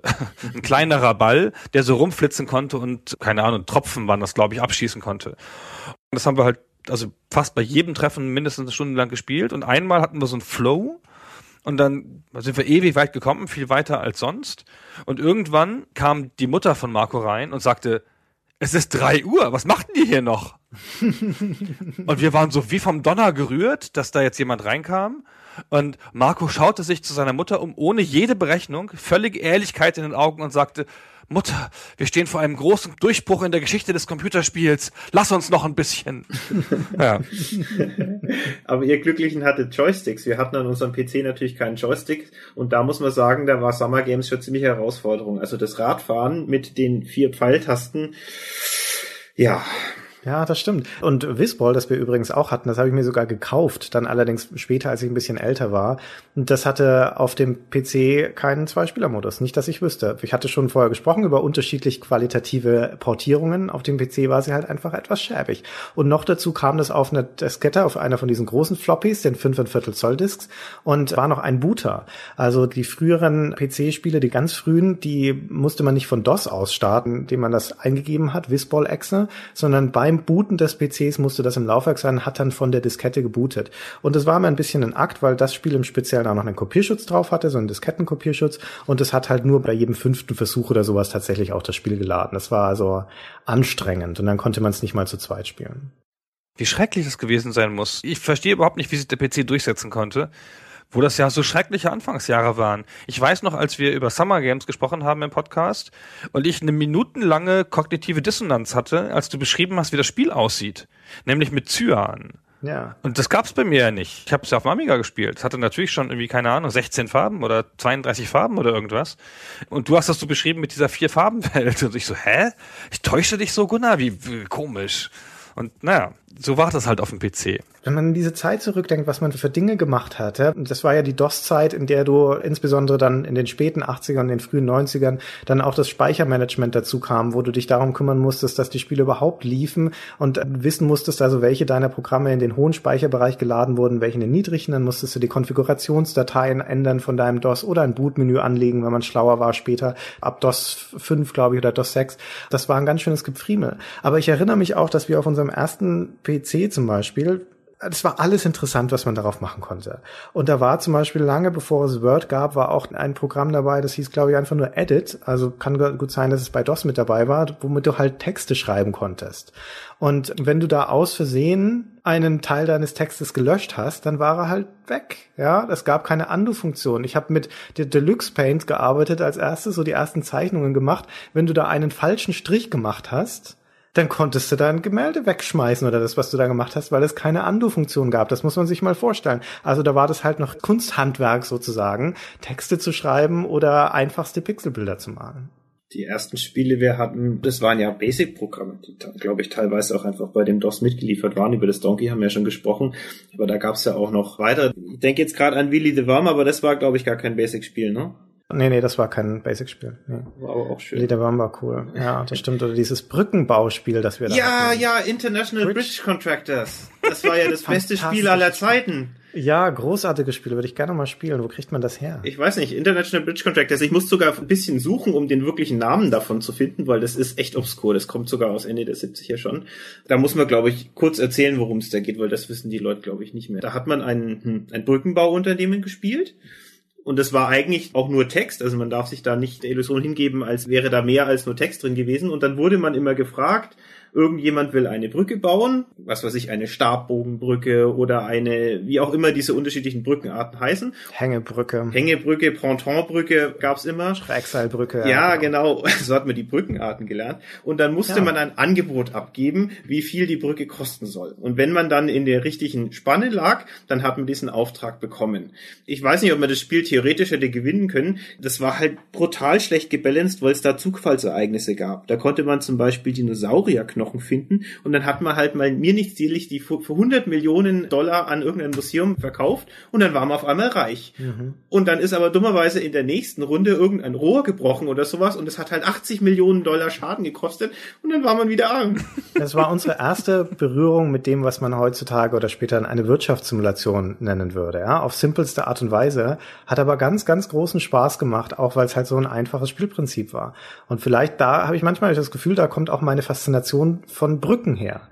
Und da haben wir den ersten Kontakt damit gehabt. Ich meine, das Spiel hat für uns beide, was ja bedeutend, aber für dich hat es ja wirklich nachhaltig, ist es dir in Erinnerung geblieben, weil du Jahre später mit Virtual Basic, glaube ich, mal einen Klon davon programmiert hast. Mit Quick Basic war mit das Quick ja. Ich habe versucht, das nachzuprogrammieren, genau, ja. Oder aber halt. Du hast sogar verbessert. Ich habe es genau, und da ging es um, um Elektronikhandel, so ein Hardwarehandel, den man da geführt hat war gar nicht so schlecht, muss ich sagen. Nee, das, das war von einem Freund von mir inspiriert, der irgendwie im Gymnasium schon gemeint hat, er muss sein erstes Unternehmen aufmachen. Damals fand man das ja noch peinlich irgendwie. Und er hat das Emergency Computer Service genannt. Der wollte halt irgendwie, keine Ahnung, bei den Leuten die Festplatte wieder reinschrauben oder sowas. Und das hast du in gewisser Weise, ich will nicht sagen, dass du es parodierst, aber du hast da die Idee übernommen. Und da ja. ist es dann halt, man hat halt einen Computerladen und muss Teile kaufen und dann kommt irgendjemand und will, was weiß ich, ein, ein Fünfviertel Zoll Laufwerk und dann sagst du, das kostet 700 Euro oder Mark. und dann geht der traurig wieder und du hast halt leider kein Geschäft gemacht. Das hat Gunnars Einzelhandelskarriere vorweggenommen. Ja, genau. Ach, das war ja eine Blüte von so Wirtschaftssimulationen. Da gab es eine ganze Reihe von solchen Sachen. Also ganz viele, auch so kleine textbasierte Sachen, weil die relativ einfach zu machen waren. Und das war natürlich was, wofür der Computer spezifisch geeignet war, weil diese ganze komplexe Berechnung im Hintergrund, wie teuer das jetzt sein muss äh, und ob du den richtigen Preis angegeben hast, war da natürlich super zu machen. Wir haben Kaiser gespielt, wie verrückt. Ja, haben wir auch gespielt. Ich wollte es gerade sagen, auf dem C64. Ja, sensationelles Spiel. Spiel, auch heute ja. noch, glaube ich, wenn man das noch so sieht und so. Es hatte schon ganz früh alles, was man braucht, nämlich, dass man Kurfürst werden konnte und lauter so, so, äh, Mühlen. Ja, Mühlen, es gab ja. so eine kleine Karte von seinem Land und so. Ach, das war alles so schön. Und man konnte es mit mehreren spielen. Ja, das war schon ein Kriterium. Zu unserer Zeit bei Gamester dann in den späten 2000ern gab es ein großes Revival von Koop-Spielen. Und für die junge Generation war das eine ganz neue Erfahrung, dass so auf einmal kooperative Modi groß im Kommen sind. Aber damals war das nicht so ungewöhnlich, weil das leitet sich auch wieder her aus den Spielhallen. Da waren natürlich Automaten, in denen man gemeinsam spielen konnte, zu zweit oder zu noch mehr oder gegeneinander, viel attraktiver und haben mehr Umsatz gemacht als Automaten, wo nur einer dran stand. Das ist ja auch eine simple ökonomische Rechnung. Ja, kaufst eine Maschine, können zwei dran spielen, ist gleich mehr Ertrag, als wenn nur einer dran spielt. Und auch damals gab es schon Maschinen wie zum Beispiel den sensationellen Gauntlet-Automat, an dem du zu viert spielen konntest. Der war flach wie ein Tisch und du hast von oben auf den eingelassenen Fernseher geschaut und in jeder Ecke dieses runden Tisches oder viereckigen war ein Joystick und dann konntest du gemeinsam in diesem, in diesem Action-Rollenspiel dann da in Kerker reingehen und gegen Unmassen von Monstern antreten. Ach, das war so schön. Golden Axe gab's doch auch, das wurde dann ja. doch auch portiert für den PC. Das haben wir doch sogar, ich glaube, es war Anfang der 90er gespielt, aber es kam ja. tatsächlich 89 oder irgendwo kam's raus. Diese Beat'em-Ups, das war ja genau die Zeit, Ende der 80er, Anfang der 90er. Ja. Ich glaube, das kongeniale Streets of Rage fällt da, glaube ich, aber in die frühen 90er, wenn ich mich richtig entsinne. Genau, das Mega Drive ist ja erst 1990 erschienen, also das war auf jeden Fall dann die 90er. Trotzdem natürlich eins der besten Spiele aller Zeiten, können wir schon mal für Stay Forever vormerken. Ja, unbedingt. Das hat so viel Spaß gemacht, weil die Gegner wabern, bevor sie verschwinden, wenn sie Ich meine, wer kommt denn auf so einen genialen Einfall? Richtig, ja. Und du kannst mit ja, Bleirohr zuhauen. Alles richtig dran. Ja. Alles richtig dran. Richtig. Aber Dede ist unterwegs. Ja. Genau, ja. ja. Und wenn dann, wenn man die fetten Leute dann rückwärts auf den Boden prallen lässt. Den ja, Gourmand. Big und Ben, ja. Ja, genau. Und dann laufen die rum und haben so eine Feuerfahne vor sich, schieben sie vor sich her, an dem man ausweichen muss. Genau, die Hosenlatzträger. Also großartiges Spiel, wird noch ausführlich besprochen werden in Stay Forever. Kommt man das zu zweit spielen? Ja, natürlich. Ja. War das so wie Double Dragon? Wir haben immer Double ja, Dragon gespielt. Ja, das genau. ist so wie Double Dragon, oder? Double Dragon ja. haben wir auch gespielt, ja. ja. Ja, ja, ja, ja. Und das hat ja die Lebensrealität in den 80er Jahren so gut eingefangen. Ich meine, wenn ich auf der Straße unterwegs war, ich hatte auch immer mein Bleirohr Das war unser Schulweg, ja. Du musstest dich immer durch Punks prügeln, wenn du dahin wolltest. In Nürnberg, genau. ja. Ständig haben sie da die Lehrerkinder aus Nürnberg, die sich mit dem Bleirohr durch die Punks geprügelt haben. Das war eine harte Zeit in Nürnberg in den späten 80ern. Ja. Damals war ich auch noch schwarz und muskulös, muss ich sagen. und ich war so ein kleiner, bin auf dem Skateboard rumgefahren, da habe meinen Cappy verkehrt rumgetragen. ja, genau, das war eine wilde Zeit. Du hast dich dann in die Leute immer so reingebohrt. ja. Ihr seid voll doof. Was man so lernt aus den, aus den Spielen. Und unsere Mutter hat uns das Essen immer auf den Boden gestellt, weil wir uns immer hingekniet haben, um was zu essen. ja, Aber gut, absolut. das führt jetzt zu weit. Okay, ähm, lasst uns doch mal einfach eine ganz simple Frage nochmal stellen. Was war denn eigentlich das erste Spiel, an das ihr euch erinnert? Ähm, Digger. Digger? Peter hat zuerst geantwortet, dann fang du an, das kurz zu beschreiben. Digger war ein Spiel, das wir bis zum Erbrechen gespielt haben. Das ist ein sicherlich aus dem Arcade-Bereich transferiertes Spiel. Weiß ich nicht, ich bin mir nicht so sicher. Aber red weiter. Äh, genau, und äh, da geht's drum, dass man, ja, hm, also ich habe das ja jahrzehntelang für eine Ente gehalten, die da durch ein Labyrinth fährt. Ist es ja auch. Nee, ich habe nämlich neulich jetzt in der Vorbereitung des Artwork gesehen, das soll eine Art Fahrzeug sein, so ein schwerer Laster. Und der sammelt da Diamanten ein und wird von Monstern verfolgt und im Hintergrund läuft per PC-Speaker das Popcorn, also mhm. dieses Lied, weiß nicht von wem das genau ist. Das spielen wir kurz mal ein.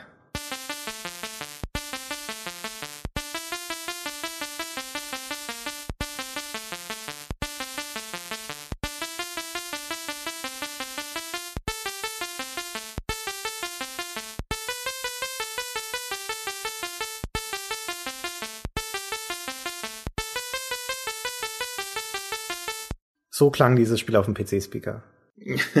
genau. Zu dem Spiel kann ich tatsächlich eine kleine Anekdote erzählen. Es ist ja nun wirklich ein relativ simples Spiel, aber es hat eine Tastenbelegung aus der Hölle, was dazu geführt hat, dass wir das Spiel ungefähr ein halbes Jahr lang, nachdem wir dieses Spiel hatten, ist uns aufgegangen, wenn man F1 drückt. Man hat es mit den Pfeiltasten gespielt, aber wenn man F1 gedrückt hat, dann konnte der schießen, dieser Digger. Dann konnte der sich gegen die Gegner wehren. Man muss sich das vorstellen wie eine Ente auf Rädern mit einer Haube und wenn man geschossen hatte, ist diese Haube so eingesackt, als hätte der keinen Kopf mehr. Ja. Und dann wusste man, man kann jetzt erstmal wieder zehn Sekunden nicht schießen, dann ist er wieder rausgepoppt, dann konnte man wieder schießen. Das sah aus wie die Tigerente aus Janosch, ach wie schönes Panama, nur halt ohne die Streifen. genau. Und dann gab es später dann noch andere Versionen davon, von dem Digger mit unterschiedlichen Level-Design.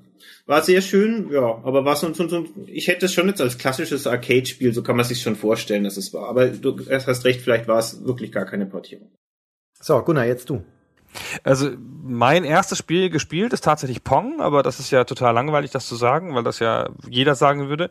Das erste Spiel, an das ich so richtig sensationelle Erinnerungen hatte, im Sinne von, das hat mich ewig gefesselt und war ganz was Besonderes, ist Dracula auf dem Intellivision. Kennt das jemand? Sensationelles Spiel. Nee. Ganz fantastisches Spiel. Du spielst Dracula und läufst durch die Stadt bei Nacht und musst Leute beißen. Also schon ganz frühes Spiel, wo du der Böse bist.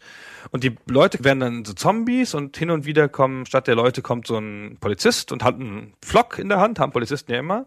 äh, wenn er dich erwischt, dann kriegst du einen Flock ins Herz und dann war's das. Aber du kannst dich, oh, es ist so toll, in eine Fledermaus verwandeln. Und wegfliegen und so. Ach, das ist ganz toll. Aber wenn du eine Fledermaus bist, musst du aufpassen wegen der Falken. Und, und dein Blutstand sinkt immer und du musst halt in einer Nacht genug trinken, damit du überlebst. Dann legst du dich wieder in deinen Sarg nächste Nacht. Sensationell. Hm. Okay.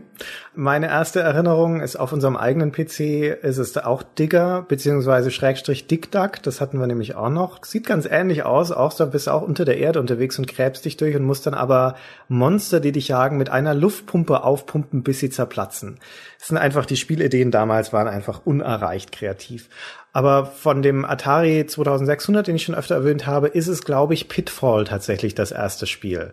Das haben wir in Stay Forever auch schon mal erwähnt bei unserer Folge über die Erstlingswerke der großen Spielefirmen. Das ist so eine Art von Abenteuerspiel, wo man durch den Dschungel rennt und an Lianen über Teiche springt, wo Krokodilsköpfe drin sind. Das haben wir auch gerne gespielt auf dem Atari 2600 damals.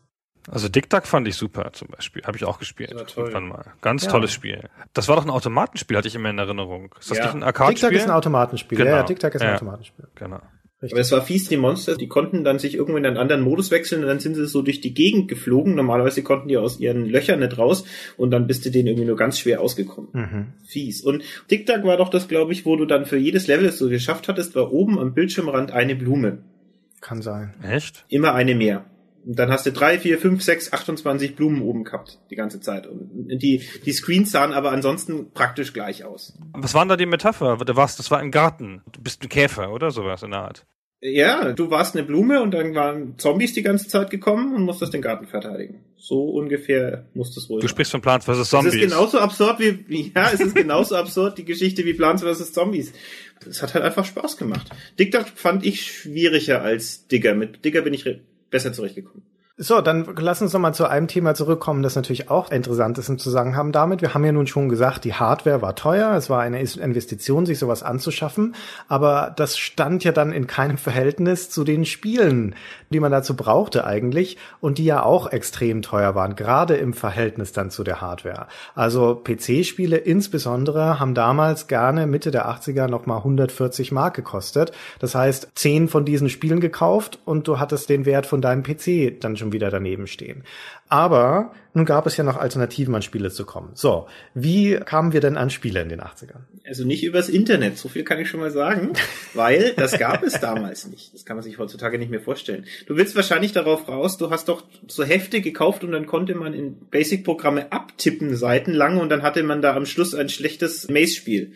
Zum Beispiel, auch das ist natürlich eine der Sachen der 80er Jahre, die heutzutage, sagen wir mal, in Vergessenheit geraten sind, dass du dir deine Spiele noch selber programmieren konntest. Entweder indem du sie halt wirklich dir selbst ausgedacht hast und versucht hast, Dinge nachzuprogrammieren in Basic. Es war nicht ungewöhnlich, dass die Klientel, gerade die Nerd-Klientel, so in unserem Alter, die so ein C64 hatte, sich automatisch auch mit der Programmiersprache auseinandergesetzt hat, die ja gleichzeitig das Betriebssystem war. Ja, also auch die Bedienoberfläche davon. Also du konntest sie entweder selber selber dir ausdenken oder solche Listings abtippen aus Magazinen, wo du dann, wenn du so du keinen Fehler gemacht hast, am Ende tatsächlich ein Spiel hattest. Und du hast natürlich immer einen Fehler gemacht und die ja, ganz frühen von diesen Listings hatten dann keine so eine Art Fehlercompiler oder irgend sowas. Dann lief es halt einfach gar nicht los. Und da wusstest du nicht, ob da ein Fehler war. Später gab es dann sogar Sachen, die dann sozusagen ihren Fehler anzeigen konnten und sagen konnten, hier in Zeile 15 hake ich gerade, tut mir leid. Und dann konntest du halt immer nur Zeile 15 kurz gucken, ob du einen Fehler gemacht hast. Aber sonst hat man bei so einem Listing so drei Seiten abtippen. Das ist ja nicht wie drei Seiten Text abtippen, wo man das Wort, keine Ahnung, Essen sieht und dann weiß, wie es dir hingeschrieben wird, sondern das waren ja Zeichen und Zahlen und Zeichen und Zahlen und Zeichen und Zahlen. Das konnte man ja nicht irgendwie lernen oder so. Ja, das muss man einfach so stumpf abtippen. Fleißarbeit. Wie ein Kind das nicht schreiben kann das ist schon noch ein, ein, schönes Beispiel, was zeigt, was wir damals bereit waren auch zu tun. Ich meine, wie du es gesagt hast, man konnte da vier Stunden in Abtippen investieren, ohne die Gewissheit zu haben, dass das jemals funktioniert. Und du findest ja einen Fehler auch nie wieder in 100.000 Zeichen. Aber man war bereit, das zu machen. Und du darfst nicht vergessen, so absurd es jetzt klingt, aber das war auch gar nicht so einfach und nicht so selbstverständlich, das, was du da dann getippt hast, auch zu speichern. Gerade auf C64 und sowas, es gab ja keine Festplatte. Ja, also wenn, dann müsstest du es auf eine Diskette tun. Wenn du aber kein Diskettenlaufwerk hattest, musstest du es auf einer Datasette machen. Das ist was, was ich ehrlich gesagt nie gemacht habe oder nicht miterlebt habe. Aber ich hatte schon gesagt, wie kompliziert es und wie lange es dauert, das Ding zu laden von so einer Datasette. Umgekehrt, das Speichern, wenn es denn überhaupt möglich war, war genauso ein Akt. Ja. Schrecklich. Hm. So, also selber tippen, selber machen, an die Spiele zu kommen. Ein Weg, der heutzutage ziemlich absurd erscheint. Was gab's noch für Möglichkeiten? Naja, es wurde ja viel verliehen, nicht? ja. Das hast du schön gesagt, ja. Und dann haben wir es auch wiedergegeben meistens. Irgendwann. Ich weiß überhaupt nicht mehr, wie hat man denn das kopiert? Ich konnte keine Disketten kopieren. Das haben dann Leute, Profis gemacht, oder? Man hat dann gleich die kopierten Sachen gekriegt. Also in der, in der theoretischen Fall der Raubkopie. Ich werde nie Bundeskanzler, wenn das hier jemand hört, weil mich irgendjemand. Na, Bill naja. Clinton ist auch Präsident geworden, obwohl er mal einen Joint geraucht hat, als er jung war. Also das ist, das geht als Jugendzünde durch. Aber das ist echt eine gute Frage. Wie hat man das kopiert? Weil du sagtest vorhin, ein Laufwerk war ja schon unerschwinglich. Zwei Laufwerke, die man zum Kopieren gebraucht hätte, dann muss es ja ein größeres sein dafür. Piraten haben das kopiert. Also Profis, oder? Also es gab immer einen im Bekanntenkreis, der das dann gemacht hat, hat man dem fünf Mark gegeben für die Rohmaterialien. Die Leute haben das ja aus Idealismus gemacht. Damals, ist ja nicht wie heute. Naja, nicht nur im Bekanntenkreis oder im Freundeskreis. Es das hat schon sowas ein bisschen von einer Art von Analogie zu einem Drogenmilieu. Du hattest im Prinzip einen Dealer, ja. Irgendwie jemand kannte jemanden, der jemanden kannte, der halt zwei Diskettenlaufwerke zu Hause hatte und sich massenhaft Spiele angeschafft hat und der war der Multiplikator in diesem Moment. Häufig dann auch vernetzt in irgendwelchen Crackerbanden, also in diesem Milieu von Leuten, die das dann sich zum Hobby oder zur Aufgabe gemacht haben, tatsächlich auch Spiele zu beschaffen und auch den Kopierschutz zu umgehen, den die ja damals schon hatten und das dann eben auch weiterzutragen. Ja, von diesen Personen ausgehend haben sich dann so mm, Nachschubketten sozusagen gebildet, die das dann weitergereicht haben an Leute, die das wiederum weitergereicht haben und so weiter. Und man selbst stand halt irgendwo am Ende der Kette oder mittendrin. Also die Spiele waren alle gecrackt natürlich, also das waren alles manipulierte Versionen. Ja. Ist ja nicht so wie heute, wo man einfach, wenn man irgendwie eine Raubkopie kriegt, dass es quasi das Original ist.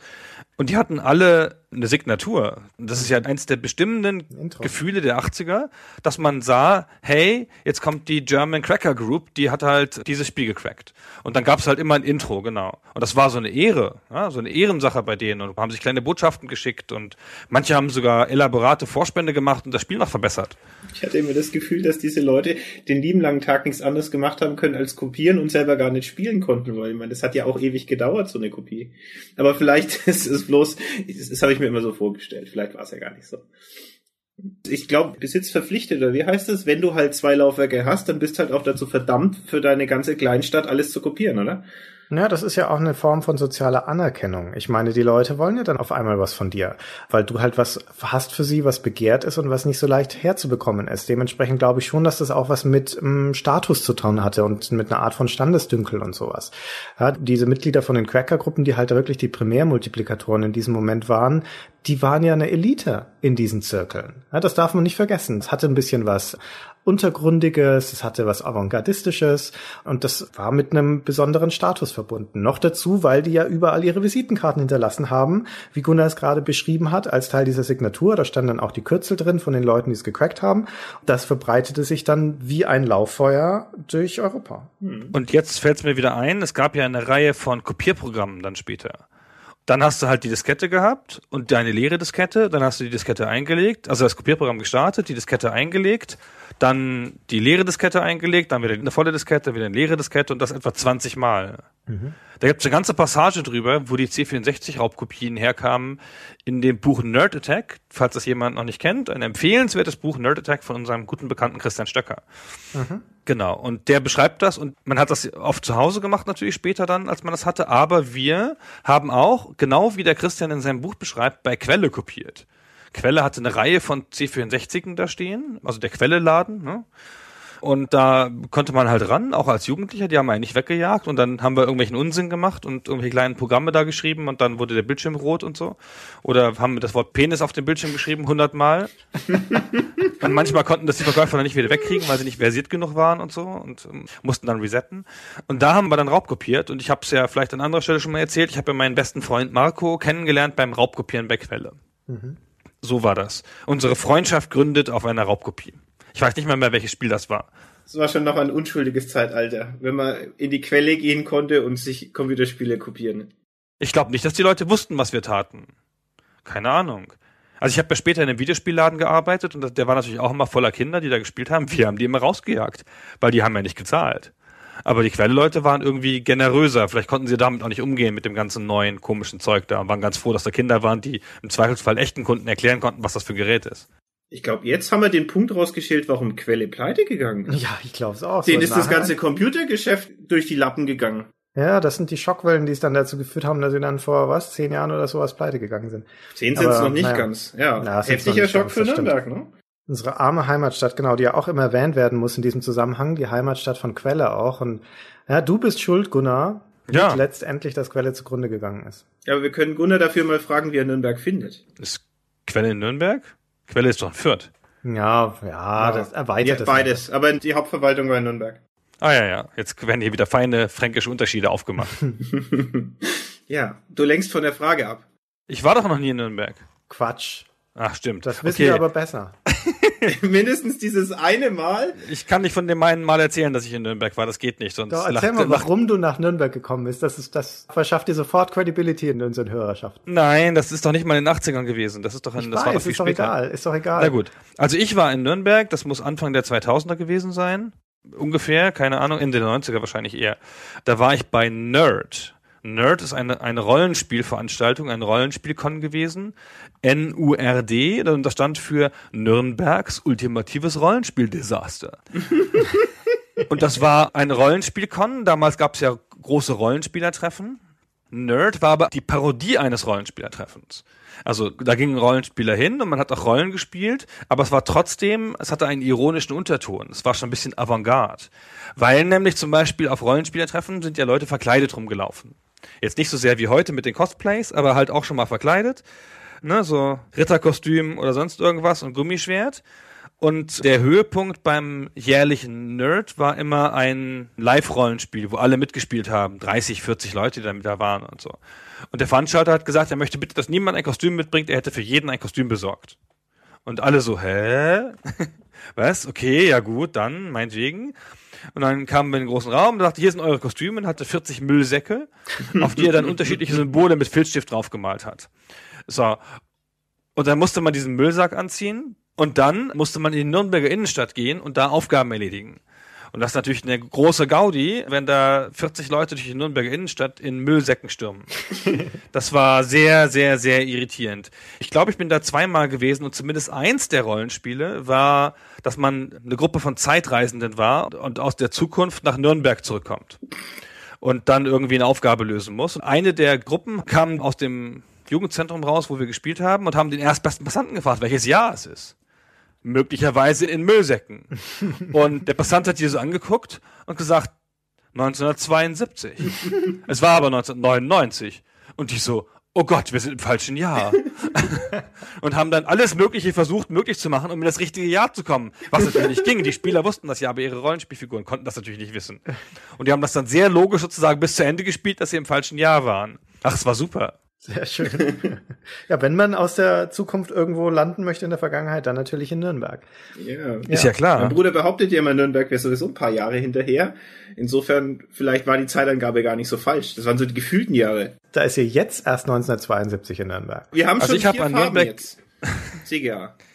Ich habe an Nürnberg tagsüber sehr positive Erinnerungen von netten Passanten, die uns geholfen haben oder sich nicht um uns geschert haben. Wenigstens nicht um uns geschert haben, das war ja ganz gut. Also eine der Sachen war zum Beispiel auch, dass man ein Ritual aufführen musste, einen magischen Zauberspruch, bei dem man in eiligem Tempo um eine beliebige Menschenmenge herumlaufen musste. Man musste sich in der Innenstadt Leute aussuchen und zu dritt um die herumlaufen. Und beim dritten Mal rumlaufen musste man gleichzeitig hochspringen und Hossa rufen beim Aufkommen.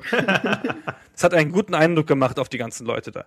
Naja, jedenfalls, die Nürnberger sind damit sehr relaxed umgegangen und haben uns da nicht weiter tangiert und so. Und deswegen habe ich gute Erinnerungen an Nürnberg als eine sehr entspannte Stadt. Abends hingegen in Nürnberg hatten alle Leute weiße Hosen an. Und weiße Strümpfe und das hat heute noch ein Trauma hinterlassen. Ja, das bei Quelle mal billig produziert worden, so eine Charge von einer halben Million von weißen Socken und weißen Hosen und naja. So Nö, das war der Quelle, das war von den Mitarbeitern. Die mussten unten weiß und oben blau. Hatten die alles so ein Kuh drauf irgendwo, so ein großes? Ja, so wird es gewesen So sein. das, ja. Ich glaube, das lag daran, dass Reinhard May in dieser Zeit auch mit weißen Hosen und weißen Socken rumgelaufen ist. Und die Nürnberger sind da, in der Hinsicht sind sie natürlich schon vorne dran, die haben das sofort nachgemacht. Ja. Was habt ihr eigentlich mit Reinhard May? Jetzt löst doch mal auf, weswegen hier die ganze Zeit über Reinhard May gelästert wird. Hör doch mal unseren Podcast, dann weißt Das du weiß das. ich nicht mehr. Ich erinnere mich an Da müssen wir hunderte von Anekdoten erklären. zu Reinhard. Anekdoten ist ja doch noch zu viel gesagt. Wahrheiten. An hunderte von komischen Bemerkungen zu Reinhard May, aber der Ursprung ist mir entfallen. Also ihr habt das mal erklärt, oder? Am Anfang. Und was spielt denn der Ursprung für eine Rolle? Es hat sich halt einfach so entwickelt und wir beide haben ein besonderes Verhältnis zu Reinhard May. Wir sind in der Reinhard May Forschung, in der Provenienzenforschung engagiert. Wir kennen ihn persönlich aus allen Lebenslagen. Er war unser Mentor, er war unser Vater und Großvater gleichzeitig. Er hat uns alles beigebracht, was wir wissen. Dementsprechend zollen wir ihm natürlich auch den Respekt, der ihm gebührt als Gründervater der Bundesrepublik Deutschland, indem wir viele seiner Abenteuer und der Einflüsse, die er auf gerade halt auch die Kultur der 80er hatte, würdigen. Ja, und gerade über seinen Beitrag zur Games-Szene haben wir noch nicht so wahnsinnig viel gesagt. Da haben wir noch nicht so wahnsinnig viel Nee, gesprochen, nee. ja. Wir können diesen Teil nicht rausschneiden für den Stay Forever Teil. Okay, ja, Nein, nein. Möglicherweise. Ich wollte noch ganz kurz etwas zu den Raubkopien sagen, nämlich dann auf dem PC. Das waren dann also schon die späten 80er. Wir haben klassisch unser Material auf dem Schulhof bezogen, beziehungsweise über die Schulfreunde. Und da wurde dann also auch an dem PC schon sowohl bei uns kopiert als auch bei unserem Freundeskreis kopiert. Und da kommen auch einige Traumata her. Eines, das mir noch am stärksten in Erinnerung ist, hängt zusammen mit Leisure Suit Larry 3, also dem dritten Teil von dieser Adventure-Serie. Das kam nämlich damals dann schon auf, ich glaube, mindestens acht, vielleicht sogar zehn dreieinhalb Zoll Disketten, also diesen kleineren und festen. Und die anzuschaffen war ja überhaupt erst schon mal eine Investition. Da musste man also eine Packung von diesen Disketten kaufen. Und dann hat man ja aber damals diese Disketten, gerade die Kopierdisketten, immer wieder und wieder benutzt. Ja, da waren die Etiketten dann schon dreimal beschriftet, wieder ausradiert, dann nochmal mit Marker drüber geschrieben, schon leicht zerfetzt da. Man hatte in einer von den Schachteln sieben, acht unterschiedliche Diskettentypen von Fuji, von Sanyo, von Verbatim, von was weiß ich alles. Hatte auch keine Ahnung mehr, wie alt die waren. Einige zehn Jahre, einige ganz neu und hat halt dann die, die gerade frei waren, zusammengesammelt, um auf die acht oder zehn zu kommen, dann zum Freund zu radeln und dort die Disketten zu kopieren. So, dann war man also wieder zu Hause, hat das Installationsprogramm angeschmissen und auf der letzten, es war immer verlässlich, die letzte Diskette war ein Lesefehler, so dass das Ganze dann also für die Katz war. Ja, aber man hat's ja noch mal fünfmal probiert, vorsichtshalber. Man hat's noch mal mit der Diskette noch mal fünfmal probiert, hat sie geschüttelt, hat sie geküsst, hat versucht, sie zu streicheln und so weiter. Man konnte aber noch nicht wie bei den CDs dann später noch irgendwie mit einem Tuch drüber ruppeln und hoffen, dass das was hilft. Das ging bei diesen Disketten nicht. Letztendlich musste man sie dann halt noch mal kopieren. Und doch, wir haben die aufgemacht und das war ja eine Magnetbandscheibe da drin und zumindest bei den 144er Disketten, also den festen, den kleinen, gab es innen drin so eine Art, wie soll ich das sagen, so eine Filzfläche oder so, die die Diskette gereinigt hat beim Drehen. Und dann konnte man die aber aufmachen und dann noch mal gucken, ob man nicht auf der Scheibe so ein Staubkornchen oder so sieht, dann konnte das wegrubbeln, dann ging es manchmal wieder. Aha, okay. Das hätte man mal wissen müssen. Das hätte man mal wissen Ja. müssen, ja. Wir haben sie immer gewaschen. Die schlimmste Erfahrung für mich war Willy Beamish. Das haben wir, glaube ich, Oh ja, achtmal ja. versucht zu installieren. Und auf der 14. Diskette oder was das hatte, am Schluss ein Lesefehler. Und wir haben das 10 oder 15 Mal am Schluss eingelegt und dann hat er irgendwie die Daten übertragen. Dann waren halt drei bis fünf Grafikfehler auf jedem Bild im fertigen Spiel. Aber es ging. Erzwungen, das Ganze, ja. Ja, wir waren davor gesessen und haben mit purer Willenskraft die Diskette dazu gebracht, dass es sich doch noch lesen lässt. Das waren tatsächlich schon die Anfang 90er, wo also schon Ja. klar war, dass die Spiele ähm, Datenmengen erreichen, die mit so herkömmlichen Disketten einfach nicht mehr zu bewältigen sind, wo es dann, wie du sagtest, also Spiele gab, da hast du schon an der Schwere der Packung gemerkt, okay, das sind jetzt also 10 bis 15 Disketten drin und dann kam ja die Erlösung dann auch Anfang der 90er durch die CD, die ja ein Quantensprung dann war im Speicherplatz. Aber das ist schon wieder ein ganz anderes Jahrzehnt. Kaufen konnte man Spiele übrigens auch noch. Richtig. Hat das schon jemand gesagt? Hat das schon jemand Vor allem gesagt? interessant war natürlich auch, wo man sie kaufen konnte. Heutzutage kauft man Spiele im Internet. Oder man geht noch in den Mediamarkt und Saturn. Diese Elektronikmärkte, die damals, also in unserer Jugend gab es noch keinen Mediamarkt, oder? Da gab es den Fröschel, gab es bei Ja. uns. Nee, kann ich auch nicht. Gab es vielleicht in ganz großen Städten oder Das so. waren ja große Händler, glaube ich. So private Also es ist halt Elektronikmärkte gab es schon, es gab den Fröschel, es gab vor allen Dingen halt auch die PC-Einzelhändler, also vor allen Dingen Escom, Wobis und sowas. Es gab die Spiele natürlich schon in den Kaufhäusern, Karstadt, Kaufhof, Horten etc. Ich habe zum Beispiel da am Wühltisch im Horten, habe ich Stationfall damals gekauft, Infocom Adventure, einige Schätze ausgegraben und so weiter. Es gab aber halt vor allem, lange vor GameStop und sowas, bevor also diese Handelsketten nahe kamen, gab es die kleinen Einzelhändler und das waren häufig, entweder waren es gleich ganze Versandhändler oder es waren halt tatsächlich so Kellerläden. Ja, also äh, ich habe das auch schon mal erzählt, weiß ich noch nicht, ob ich schon habe, aber ich habe schon mal beschrieben, dass der Händler unseres Vertrauens in Nürnberg, der hieß Magic Computerspieler, der war in unserer Siedlung. Und wir haben in so einer Vorort-Wohnsiedlung gelebt, wo lauter so Einfamilienreihenhäuser standen. An der Trierer Straße, und da ist man dann halt vorgefahren und hat in diesem Wohnhaus geklingelt. Ja, da stand halt nur Magic Computerspieler dann am Klingelschild.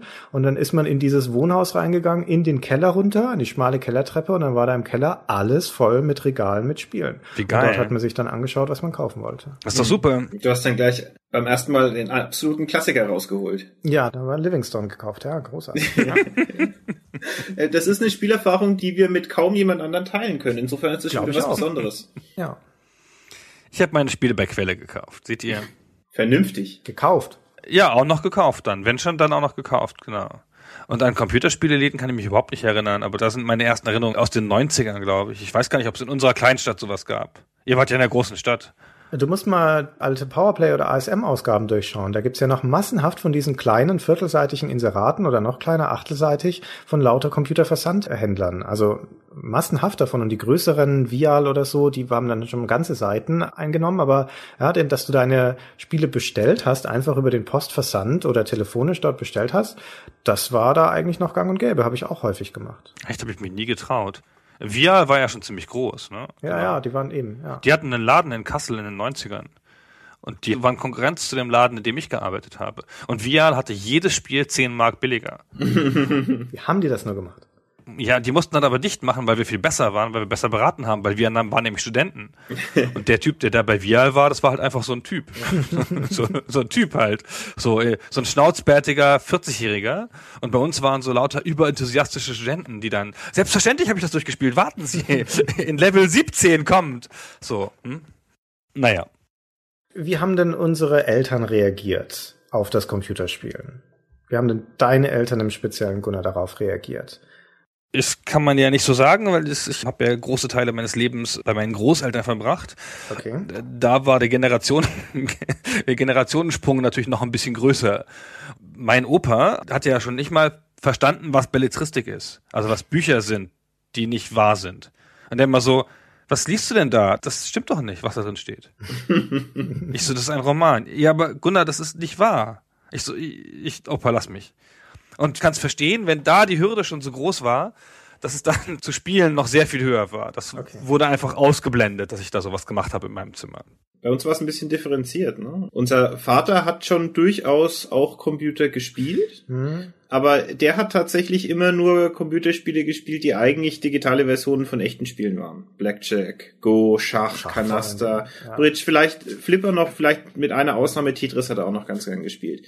Für unsere Mutter war das Teufelszeug. Und zwar, ja, im Prinzip 20 Jahre lang, bis du ihr zu Weihnachten ein iPad geschenkt hast. Jetzt, jetzt kann man sie ja. mit der Brechstange nicht mehr von ihrem iPad entfernen. Das gab tatsächlich so ein bisschen eine Trennlinie. Unser Vater hat das, also ich würde sogar sagen, unterstützt. Wir haben auch ab und zu auch Spiele geschenkt bekommen, dann zur, zu Weihnachten halt vor allen Dingen. Wenn wir uns das auf den Wunschzettel geschrieben haben, dann haben wir da durchaus auch mal ein Spiel bekommen. Und sie hatten auch nichts dagegen, wenn wir unser Taschengeld investieren, unsere Eltern, um Spiele zu kaufen. Also insofern war es jetzt keine Verdammnis von dem Ganzen. Aber unsere Mutter im Speziellen stand der Zeitinvestment sehr kritisch gegenüber. Und das kennen, glaube ich, viele Kinder, nicht nur aus den 80ern oder 90ern, sondern auch heute noch, dass viele Eltern das Gefühl haben, dass Zeit, die mit Computerspielen verbracht wird, vergleichsweise verschwendete Zeit ist. Man könnte doch auch draußen spielen, die Hausaufgaben machen oder irgendwas Soziales. Also häufig dann auch so einem Un- oder Missverständnis den Spielen gegenüber, was sie eigentlich bedeuten und dass sie durchaus eine sehr, sehr starke soziale Komponente haben können. Aber so war das also bei uns auch. Und aus diesem Besorgnis über das Zeitinvestment heraus haben wir reglementierte Computerzeiten gehabt. Ja, wir hatten diese eine Stunde pro Tag Regel. Theoretisch. Theoretisch, ja. Grundsätzlich hast du recht, unsere Eltern haben uns da nicht eingeschränkt. Es gab bloß mal eine Ausnahme, wenn ich jetzt mal kurz in, mit anekdotenmäßig in die 90er darf, da gab es dieses Spiel Monster Bash. Ich weiß nicht, ob sich da noch jemand dran erinnert. Das war so ein Apogee-Spiel, so ein Plattformer. Shareware. Shareware. Und da musste man Hunde und Katzen befreien aus so komischen, die waren dann halt gefangen von Zombies. Das ist wieder mal so ein Spiel, was über die Geschichte keinen Sinn macht. Und wenn man die Katzen befreit hat, dann haben die Miau gemacht. Und dann hat unsere Mutter immer geglaubt, dass irgendwann unsere Katze ist. Und das hat sie uns irgendwann echt mal verboten zu spielen, weil sie das in den Wahnsinn getrieben hat, dass ständig eine Katze miaut hat. ja, wir haben natürlich zahlreiche Strategien uns ausgedacht, um diese Ein-Stunden-Regel zu unterlaufen. Unter anderem, indem wir gesagt haben, na ja, das heißt ja dann jeder von uns eine Stunde, ja? Und wenn man dem anderen beim Spielen zuschaut, gilt es ja nicht. Das ist ja nicht in der eigenen Zeit. So, hat man also schon zwei Stunden. Und dann war es natürlich mit so, weißt du, so typischen Tauschhandel. Ja, okay, ich habe hab meine Hausaufgaben brav gemacht oder wenn ich noch ein bisschen im Haushalt helfe, na, dann darf ich doch eine Viertelstunde länger spielen, etc., etc. Und natürlich hat man auch vollkommen ausgetestet, ob das überhaupt überprüft wird, ja? Dann spielt man halt über seine Stunde hinaus. Mal schauen, wie lange es dauert, bis die Eltern kommen und schimpfen. Also das Computerspielen war so faszinierend und so großartig in vielerlei Hinsicht, dass wir da also sehr bereit waren, da die Grenzen auszutesten. Auch was die Geduld unserer Eltern, unserer Mutter angeht. Ja.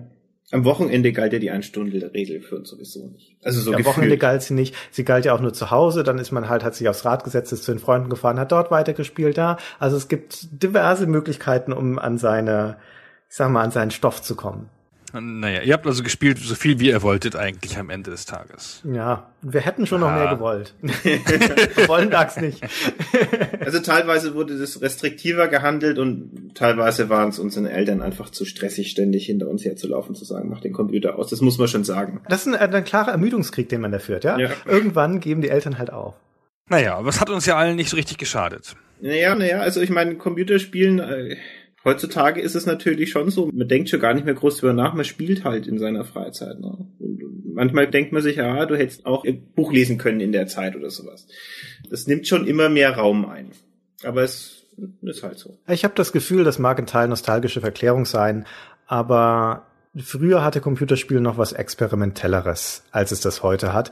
Einfach durch die Imperfektion der Spiele an sich und durch die Komplexität, sie überhaupt zum Laufen zu bekommen, wie ich schon mal gesagt habe. Das heißt, man musste sich, um Spiele erreichbar zu haben, auseinandersetzen mit der Hardware, auf der sie liefen. Und zwar auf einem viel intensiveren, tieferen Level, als das heute der Fall ist. Man musste das Betriebssystem viel besser verstehen, man musste den Computer und seine Hardware besser verstehen. Ja, nicht umsonst sind Computerspieler fast immer auch Leute, die NPC selbst aufschrauben, umbauen, aufrüsten können und so weiter, weil sie ein viel besseres Verständnis von der Hardware haben, weil sie halt wissen, was sie brauchen, damit die Spiele laufen oder warum sie nicht laufen. Ja, jedes zweite oder dritte Spiel, das man hatte, lief halt erstmal nicht. Gerade dann später bei den Windows-Spielen. Dann war der Treiber nicht installiert, dann war irgendeine Hardware nicht kompatibel oder es musste erst ein Patch aufgespült werden. Das sind alles Dinge, die musste man erstmal wissen. Heutzutage laufen Spiele oder sie laufen nicht. Gerade bei den Konsolen, das ist alles viel bequemer. Und dementsprechend hieß die Auseinandersetzung mit Computerspielen fast automatisch auch eine erweiterte Auseinandersetzung mit Computerhardware und mit Computern an sich, zum Teil auch mit Programmiersprachen oder zumindest den Betriebssystemen, also mit der Funktionsweise, sage ich mal, von den Geräten, auf denen sie liefen. Das braucht man heutzutage nicht mehr. Das ist ein guter Punkt. Außerdem gab es die Sprachbarriere. Ja, natürlich sind genau. heute Spiele auch noch in Englisch, aber heute kriegt man jedes Spiel in Deutsch. Das heißt, auch als Zwölfjähriger oder so, ne, wenn man noch nicht so gut Englisch kann, kann man es leicht auf Deutsch spielen, indem man es einfach umstellt im Spiel. Damals musste man sich halt so durchfuchsen. Und die armen Konsolenfans, also in der ganzen Konsolenszene gab es ja Dutzende und Hunderte von Leuten, die japanische Spiele gespielt haben mit dem Wörterbuch. Das ist ja nochmal eine ganz andere Anstrengung. Und was du sagst, wir haben ganz anders die Sachen beherrscht, wenn auch nur im Kleinen. Also es war zum Beispiel ja üblich, dass man, wenn man bei einem Spiel ein Lösungswort nicht gefunden hat, dann hat man das mit, sich mit so einem Code-Tool angeguckt. Ja. Wie hieß denn das nochmal? Hex-Editor. Mit dem Hex-Editor und hat geguckt, ob zufällig im Klartext irgendwo das Lösungswort drin steht. Also es ist ja immerhin, das ist ja schon fast, ist ja, ich will nicht sagen hacken, ja, aber so.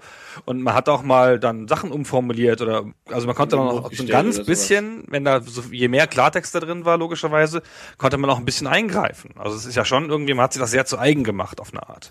Ja, Ah. Ich meine, das erste, was nach dem Spielen kommt, ist das Betrügen. Ja, nachdem Spiele ja immer eine Herausforderung sind, an der man auch scheitern kann, liegt die Versuchung dann nahe, nach einiger Zeit zu überlegen, ob man nicht auf andere Art und Weise gewinnen kann. Und ich behaupte, Cheaten oder Betrügen ist auch eine kreative Leistung, weil du erstmal darauf kommen musst, das System überhaupt auszutricksen und zu überlegen, okay, es ist ja auch ein klassischer Perspektivenwechsel, zum Beispiel, wenn ich im Spiel nicht gewinne, in die Highscore-Tabelle komme, kann ich möglicherweise aus dem Spiel rausgehen, die Datei editieren, vielleicht ist es nur eine Textdatei und mich da selber reintragen. Ist zwar eine kurzfristige Befriedigung, aber immerhin, weißt du, es ist halt auch eine kreative Leistung, du lernst laterales Denken im Prinzip, also einen anderen Blick auf das Problem zu haben.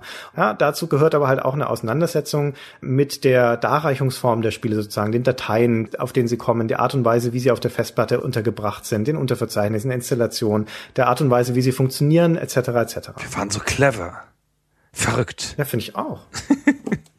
Highscore ist ja irgendwie so ein total 80er Jahre, 70er, 80er Jahre Ding, was jetzt gerade wieder mit diesem Gamerscores oder so ganz stark wieder im Kommen ist. Eine Zeit lang, Ende 90er, 2000er gab es ja viele Spiele, die hatten das überhaupt nicht, in, in keinster Form. Da waren die Spiele an sich wenn du es durchgespielt hast, war es gut. Es gab in den Spielemagazinen wurden Highscores abgedruckt. Da gab es einige davon hatten Rubriken, wo du einsenden konntest deinen Punktewert. Foto. Du musstest den Bildschirm fotografieren. Ein Foto, ja. genau, das ist abfotografiert ja, und das dort einschicken. Oder du konntest bei einigen Spielen, zum Beispiel bei den Might and Magic Spielen, da gab der das Spiel am Ende einen Punktwert aus und den konntest du auf einer Karte eintragen und dann an die Firma schicken, an New World Computing. Und dann hat man eine Urkunde zurückbekommen, also es beglaubigt bekommen sozusagen, dass man diese Punktzahl bekommen hat. Also absurd eigentlich, aber irgendwie auch cool. Ja. Wir haben ja Nachmittage lang auf unserem 8-Nadel-Drucker die SimCity-Städte ausgedruckt, die wir gebaut haben. Ja, und dann zusammengeklebt mit dieser Film. Ja, ja. Was man so gemacht hatte. Aber wenn wir jetzt schon gerade über Spiele reden, wir haben noch gar nicht so wahnsinnig viel über Titel geredet. Was waren denn die wichtigen Spiele der 80er Jahre? Was war wegweisend? Pah. So, dann fangt ihr mal an. Ach, Elite haben wir schon gesagt. Ultima fing damals an. Barbarian, Whizball, Kaiser, diese ganze Linie um Kaiser rum, später zu Patricia führte, was eins der besten Spiele aller Zeiten ist, wie ich finde. Die Fußballspiele fingen an. Was habe ich da gespielt? Sag mal schnell dieses, was man von oben spielt, Christian. Das mit den Bananenflanken. Äh, Micropro Soccer. Micropro Soccer, genau. Und die Adventures haben angefangen, aber da habe ich Text Adventure gespielt, klar. Aber was, was genau? Infocom-Zeug. Mehr weiß ich nicht mehr, die Kathedrale aus Deutschland. Ich behaupte, die Nachwirkung der 80er, so die Traditionslinien der 80er ähm, sind gar nicht so wichtig für die Computerspieler. Von den Spielen, die heutzutage so wirklich eine langreichende Historie haben, irgendwie groß traditionsreiche Serien sind, die heutzutage in den Charts werden, das ist ja nichts mehr. Das sind ja alles spätere, ja, die Call of Duties, die Elder Scrolls und so weiter. Alles geht alles auf die 90er oder 2000er zurück.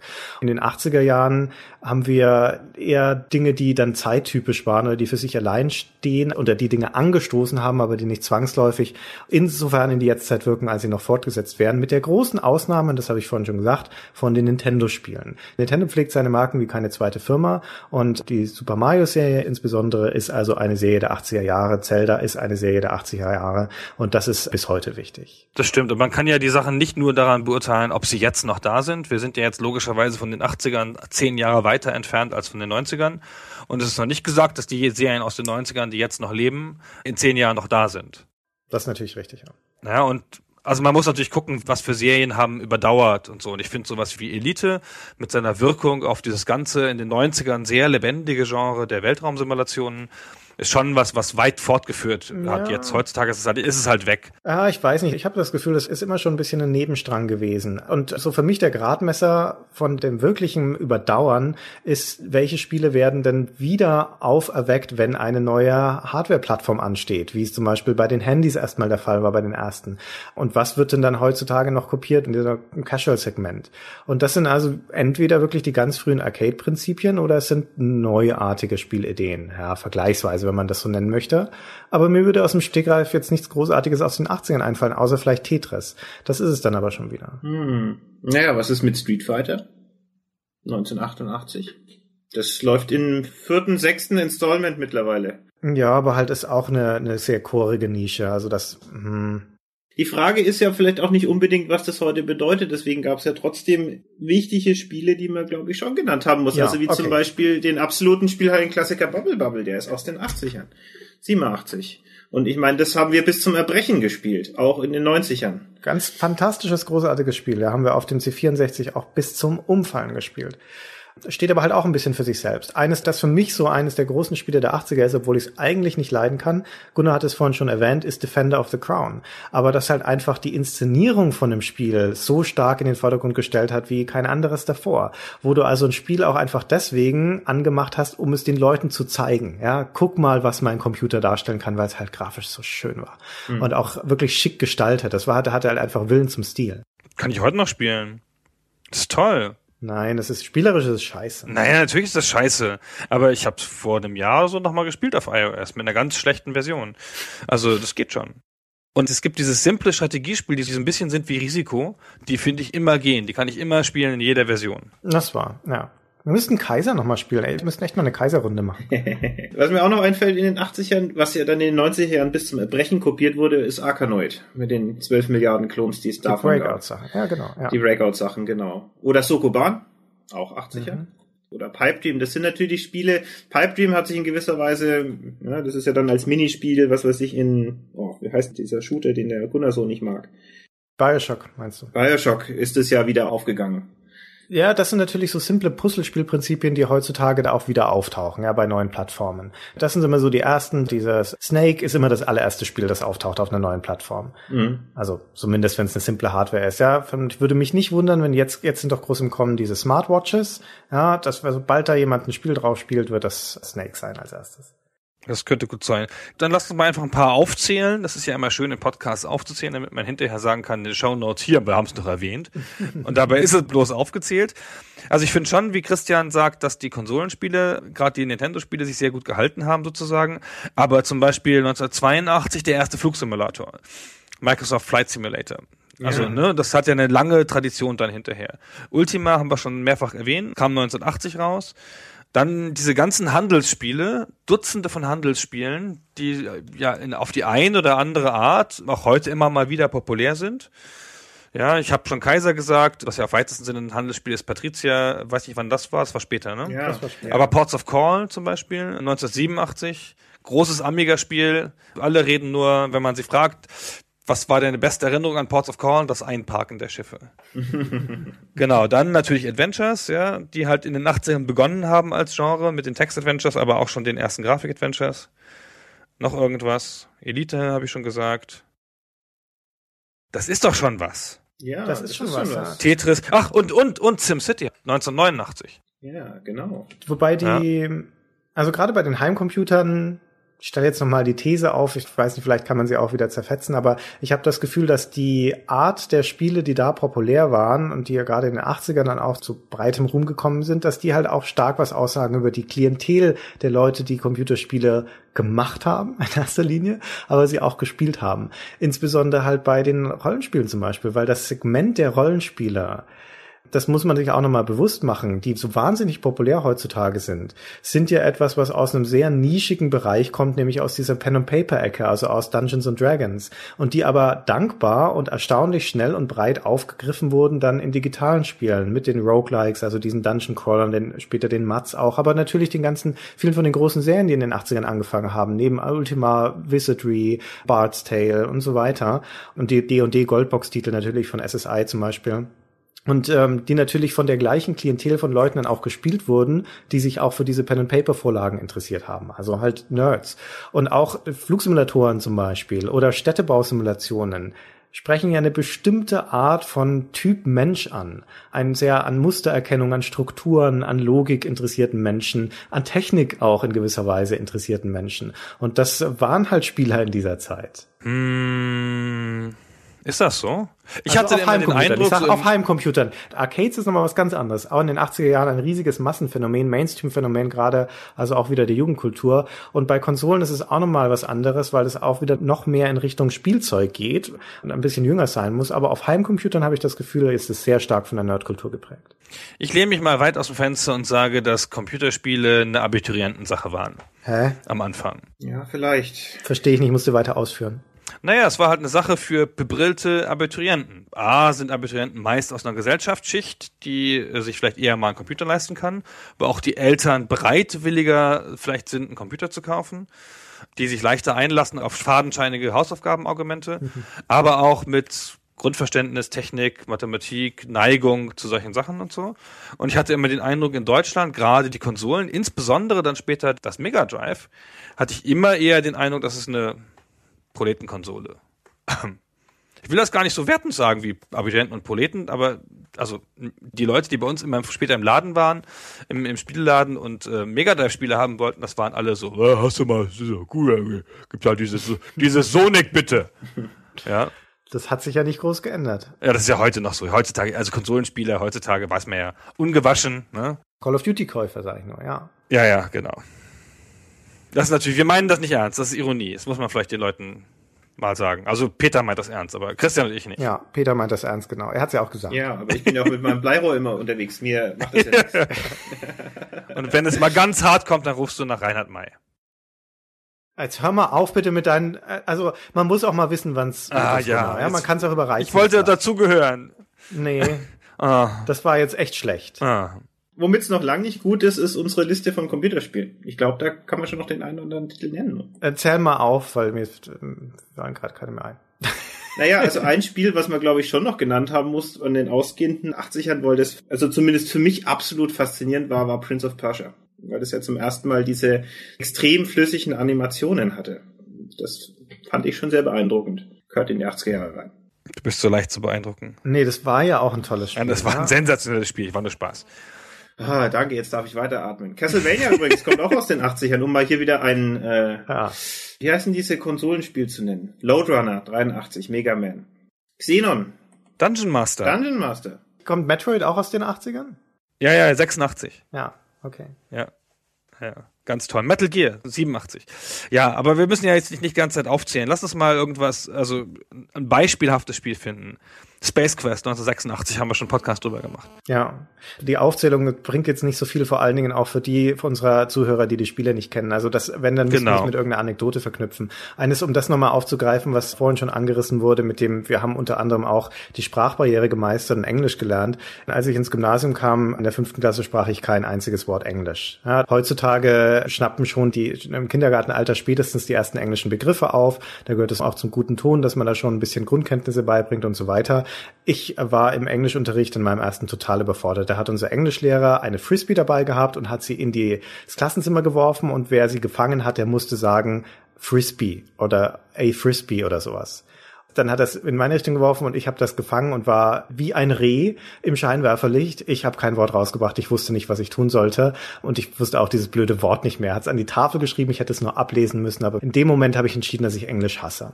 Dann musste ich da nachsitzen und musste da Förderunterricht nehmen und sowas, weil es nämlich so scheiße war und es hat mich nicht interessiert. Mhm. Und als ich aus der Schule rauskam, hatte ich zwar nur einen Englisch-Grundkurs, aber da hatte ich ein eindrucksvolles Vokabular und beherrschte sehr, sehr gut Englisch. Was war in der Zwischenzeit passiert? Ich schiebe es nicht so der Schule zu, sondern es waren die Spiele. Ja, ich habe über die Spieler gelernt, Englisch zu reden, weil man es ja anders nicht konnte. Und zwar insbesondere, und das erzählen viele Leute in unserer Generation, in unserem Alter, über die Adventures, vor allem Leisure Suit Larry, aber halt auch über die Auseinandersetzung mit Spielen. Ich habe irgendwann mal in einer Schulaufgabe im Englischunterricht, keine Ahnung, achte, neunte Klasse oder sowas, da musste man so einen Mini-Aufsatz schreiben schreiben. Und da brachte ich das Wort Troubleshooting unter. Und dann kam hinterher der Lehrer zu mir, um zu fragen, woher ich denn dieses Wort kennen würde. Ja, das sei so ein spezieller Begriff. Und ich wusste erst nicht, ob er mich veralbern will oder nicht, weil in jeder blöden README-Datei bei den Spielen war immer eine Rubrik Troubleshooting dabei. ja. Unser eins kann ja auch auf Englisch perbeten, was Keule bedeutet oder Dreschflegel. ja, wer weiß denn, was ein Dungeon ist eigentlich? Ja, mhm. welcher normale Mensch muss denn wissen, was Kerker heißt auf Englisch? Aber wir, wir wissen also, und seit wir Quake gespielt haben, wissen wir ja sogar, was A Dismal Oubliette heißt. ja, und was das ist. Ja, also es soll keiner sagen, dass wir nicht was gelernt hätten aus Computerspielen. Ich habe Englisch studiert im Studium, die ersten vier Semester erfolglos. Und am Anfang des Englischstudiums gab es einen Einstufungstest. Also musste man so einen Test machen und dann wurde man eingestuft und dann kam man entweder in fortgeschrittene Kurse oder nicht. Und ich gehörte nach dem Englischtest zu den besten vier Prozent des Jahrgangs und kam dann in den super fortgeschrittenen Kurs. Und der super fortgeschrittene Kurs war ein Konversationskurs, logischerweise. Und ich war der einzige von den Leuten im super Konversationskurs, der niemals in England war. Alle anderen hatten ein Jahr Amerika. Und ich so, well, um, you know, Machine Gun. ähm, ähm. Das mit der Sprache ist natürlich auch, das ist halt ein theoretisches Wissen. Ja, wir sind ja in der Zeit mhm. aufgewachsen in den 80ern, wo es noch keine Sprachausgabe gab. Das heißt, mein Englisch lernen war ein Text lernen und mein Englisch beherrschen war ein Text beherrschen und sprechen war nochmal eine ganz andere Nummer. Das kam dann später. Aber ich muss auch noch schnell meine Studiumsgeschichte erzählen. Ich habe nämlich auch einen Einstufungstest gemacht. Ich habe dann auch später Englisch studiert in München, auch erfolglos. und da ging ich zu diesem Einstufungstest, den man machen musste, um da zugelassen zu werden zum Studium. Da war in der großen Aula dann in der philosophischen Fakultät waren da lauter Leute und ich kam zu spät. Ja, ich hatte verpennt oder was auch immer und da waren die Türen schon zu. Das hatte schon vor fünf Minuten angefangen. Da standen aber noch Studenten davor und dann habe ich die so lange bekniet, bis ich doch noch rein durfte. Setzte mich in die letzte Reihe, da wurden gerade die Zettel ausgeteilt und dann ging's los und wir haben diesen eine Stunde lang diesen Englischtest, Einstufungstest gemacht. Dann nahm ich meine Sachen und ging mit den ganzen anderen Studenten, die dann so aus der Halle schon rausströmten, raus und ging nach Hause. Und zwei Wochen später ging ich wieder an die Universität, um die Ergebnisse anzuschauen am schwarzen Brett. Und nee, nicht am schwarzen Brett, sondern da stand da am schwarzen Brett, man solle kurz reingehen in das Zimmer von dieser Referentin oder Doktorandin und mit ihr kurz reden und sich sein Ergebnis abholen. Und dann ging ich da rein, sagte, ich bin Christian Schmidt, ich wüsste gerne das Ergebnis zu meinem Englischtest. Und dann sagte sie, ach, Sie sind Christian Schmidt. also in diesem Saal saßen irgendwie 200 Studenten oder sowas. Und ich dachte, okay, woher kennt ihr meinen Namen? Und dann sagte sie ja, ich wollte Sie eh schon fragen, warum haben Sie den Essay denn nicht geschrieben? Und dann fiel ich aus allen Wolken und sagte, was für ein Essay? Ich wusste nichts von dem Essay. Und dann erzählte sie mir, dass das, wo die Studenten ausgegangen sind, nur die Pause war. Und dass danach der Essay geschrieben wurde, aber ich hatte das nicht mitbekommen, weil ich die ersten fünf Minuten verpasst hatte und bin deswegen nach Hause gegangen. Und dann sagte sie, Gott sei Dank, aber naja, macht jetzt nichts, der Essay war optional. Ja, das war nicht mehr Teil des Testes. Es hätte sie aber sehr interessiert, mein Essay zu lesen, weil ich nämlich das beste Ergebnis in diesem Einstufungstest gehabt hätte. Angebergeschichte. Was für eine schöne Geschichte. Ja, das war auch schon der Höhepunkt in meinem Studium. Das wurde danach nicht besser. Hat noch jemand eine spielbezogene Anekdote, ehe ich jetzt auch noch anfange, Studiumsanekdoten weitere zu erzählen? Das mache ich besser nicht. Bruder, du bist doch immer am besten vorbereitet, du hast das beste Überblickswissen über die 80er. Haben wir alle wichtigen Trends erwähnt? Haben wir es gut umfasst, umrissen? Ich glaube, wir haben gut umrissen, was die Natur der Spiele der 80er Jahre war und wie sich das damals angefühlt hat zu spielen. Ich glaube, das haben wir gut rausgearbeitet. Natürlich könnten wir jetzt noch eine Dreiviertelstunde lang Spiele nennen, aber wie ihr zu Recht gesagt habt, das fühlt zu nichts. Richtig. Vielleicht zum Rausschmeißer sagt noch jeder von uns ein Spiel aus den 80er Jahren, das er aus irgendwelchen absurden Gründen auch immer ganz toll findet, das ihn damals wirklich beeindruckt hat. Ah, jetzt so plötzlich, unvorbereitet.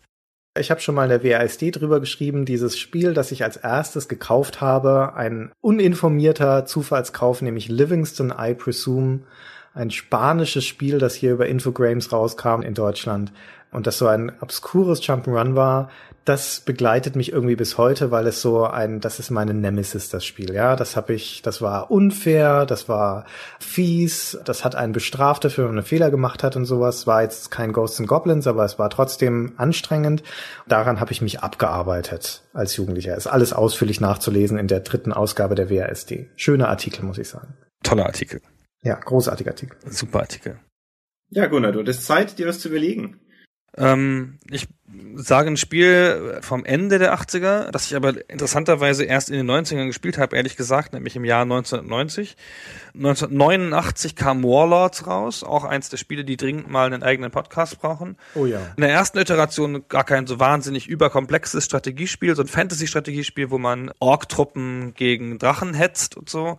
Ganz toll. Ich habe das mal auf einer Geburtstagsfeier kennengelernt. Da kam ich nämlich fünf Minuten zu früh zu einem Studenten in die WG, der dann da Geburtstag gefeiert hat und dann hat er gerade noch das Spiel offen gehabt auf seinem PC und dann habe ich gesagt, was ist das denn? Oh Gott, das ist ja toll.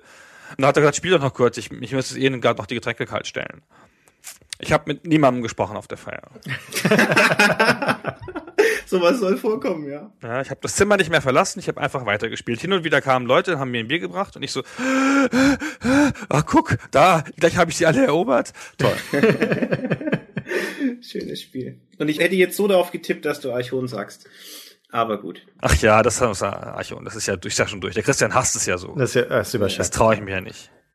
Dann sage ich einfach, ich bin zu mittel. Gut, dann bringe ich jetzt noch eins, weil ich äh, bitte. Eigentlich finde ich das Spiel gar nicht so toll, obwohl es eigentlich ganz nett ist. Aber es gibt einen Schnipsel daraus, den ich so besonders toll finde. Es geht um ein Werbespiel für einen Pizzalieferdienst. Ah, ja, ich weiß, was du meinst. Ah, das heißt Avoid the Noid. Das ah, ist ein ganz klasse. einfacher, simpler Plattformer, bei dem man eine Pizza liefern muss als Pizzalieferant. Und da gibt's eben diese Noids, die Werbefiguren von diesem Pizzadings sind, die wollen das verhindern. Wenn die diesen Pizzajungen erwischen, dann springen die ihm ins Gesicht und hupfen auf der Pizza rum oder schießen ihn auch gerne ganz martialisch, zum Beispiel mit einem Raketenwerfer ab oder sowas. Und man muss eigentlich nur in einem Hochhaus nach oben kommen und die Pizza abliefern. Und da ist ein Spielelement da drin in diesem Spiel, dass man ans Telefon gehen muss. Immer mal wieder gibt's im Gebäude verstreut Telefone. Und das muss man auch ab und zu machen, weil man im Telefon manchmal im Münzausguss einen Schlüssel findet oder sowas. Aber nicht jedes von diesen Telefonen ist positiv. Man kann auch ein Telefon erwischen, wo dann am anderen Ende der Leitung, und das wird dann so klein Bild in Bild eingeblendet, ein Neut sitzt und er lacht einen schäbig aus und zündet dann eine Sprengladung und dann explodiert der Kopf von diesem Pizzaboten. Und das fand ich so lustig und so toll, das kann ich mir auch heutzutage noch gut anhören. Ich weiß nicht, ob wir den Soundsample davon jetzt noch einspielen können. Wenn ich ihn finde, dann können wir ihn schnell einspielen, ja.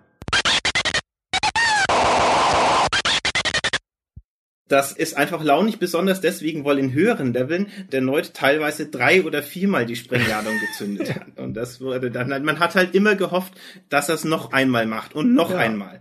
Ich weiß, ich bin ein einfacher Mensch, aber das ist hängen geblieben. Das geht mir doch genauso. Das war ein tolles Spiel. Wirklich, war schön. Das ist ein Klassiker, das kenne ich auch. Ja. Es hat auch eine schöne Musik gehabt, glaube ich, am Anfang. Ja, so klassische Musikstücke sind das. Ja. Ja. Okay, ich würde sagen, ich richte mich jetzt gerade an die Young in the 80s Hörer. Wenn ihr euch noch mehr interessiert für die Geschichte von Computerspielen, dann möchte ich den Stay Forever Podcast nochmal euch nachdrücklich ans Herz legen. Zum einen sprechen Gunnar und ich da detailliert in jeder Folge über ein Spiel oder eine Spieleserie und erklären noch viel mehr die Hintergründe, Kontexte, erzählen auch unsere persönliche Erfahrung damit. Zum anderen würde man dann Mitglied in der Gemeinde der Stay Forever Hörer und das sind alles schöne Menschen. Schöne, vom äh, Leben gesegnete, intelligente Menschen mit wallendem Haar. Wohingegen die Young in the 80s Hörer auf der Straße rumlaufen und gerne mal Leute mit einem Bleirohr den Rücken kitzeln. Genau, die haben so Nietenjacken an und Punkfrisuren, ja, und schmeißen mit Bierflaschen auf einen. Oder haben Müllsäcke an und laufen durch die Innenstadt von Nürnberg. Daran kann man es auch erkennen. Nein, Young in the 80s Hörer sind einfach, das sind herzensgute Menschen. Ja, das sind, das sind die Menschen mit gesundem Menschenverstand. Die tragen das Herz am rechten Fleck. Ich sag mal, wenn die Flut kommt, dann kommt ein Pärchen Young in the 80s Hörer und ein Pärchen Stay Forever Hörer auf die. Und dann stirbt es aus, weil beide Podcasts nicht von Frauen gehört werden. Ja. ja. Das stimmt nicht. Ich glaube, die Frauenquote bei Young in the 80s ist zumindest höher als bei Stay Forever. Mag mit dem Thema zu tun haben. Ich kenne ein, zwei, die es hören. Also. Na gut, dann verbleiben wir so. Richtig. Ich bedanke mich nochmal bei euch beiden, Gunnar, Peter, für diese Crossover-Folge. Ich bin sehr gespannt, wie die bei unseren jeweiligen anderen Podcasts ankommen. Falls das, nee, ich will jetzt nicht sagen, wir wiederholen das, weil das Thema hat sich jetzt erledigt. Aber mal gucken, also vielleicht. Es muss ein Einzelfall bleiben, sonst ist es nicht wertvoll. Ach, richtig, genau. Hat ja. jedenfalls großen Spaß. Das wird nie wieder sein. Hört es euch an, so oft ihr könnt. Es wird nie wiederkommen. Es wird nie besser als jetzt. Genau. Schön gesagt. So, vielen Dank euch beiden. Ja, danke, dass du den Spaß mitgemacht hast, Gunnar. vielen Dank und tschüss. Tschüss. tschüss.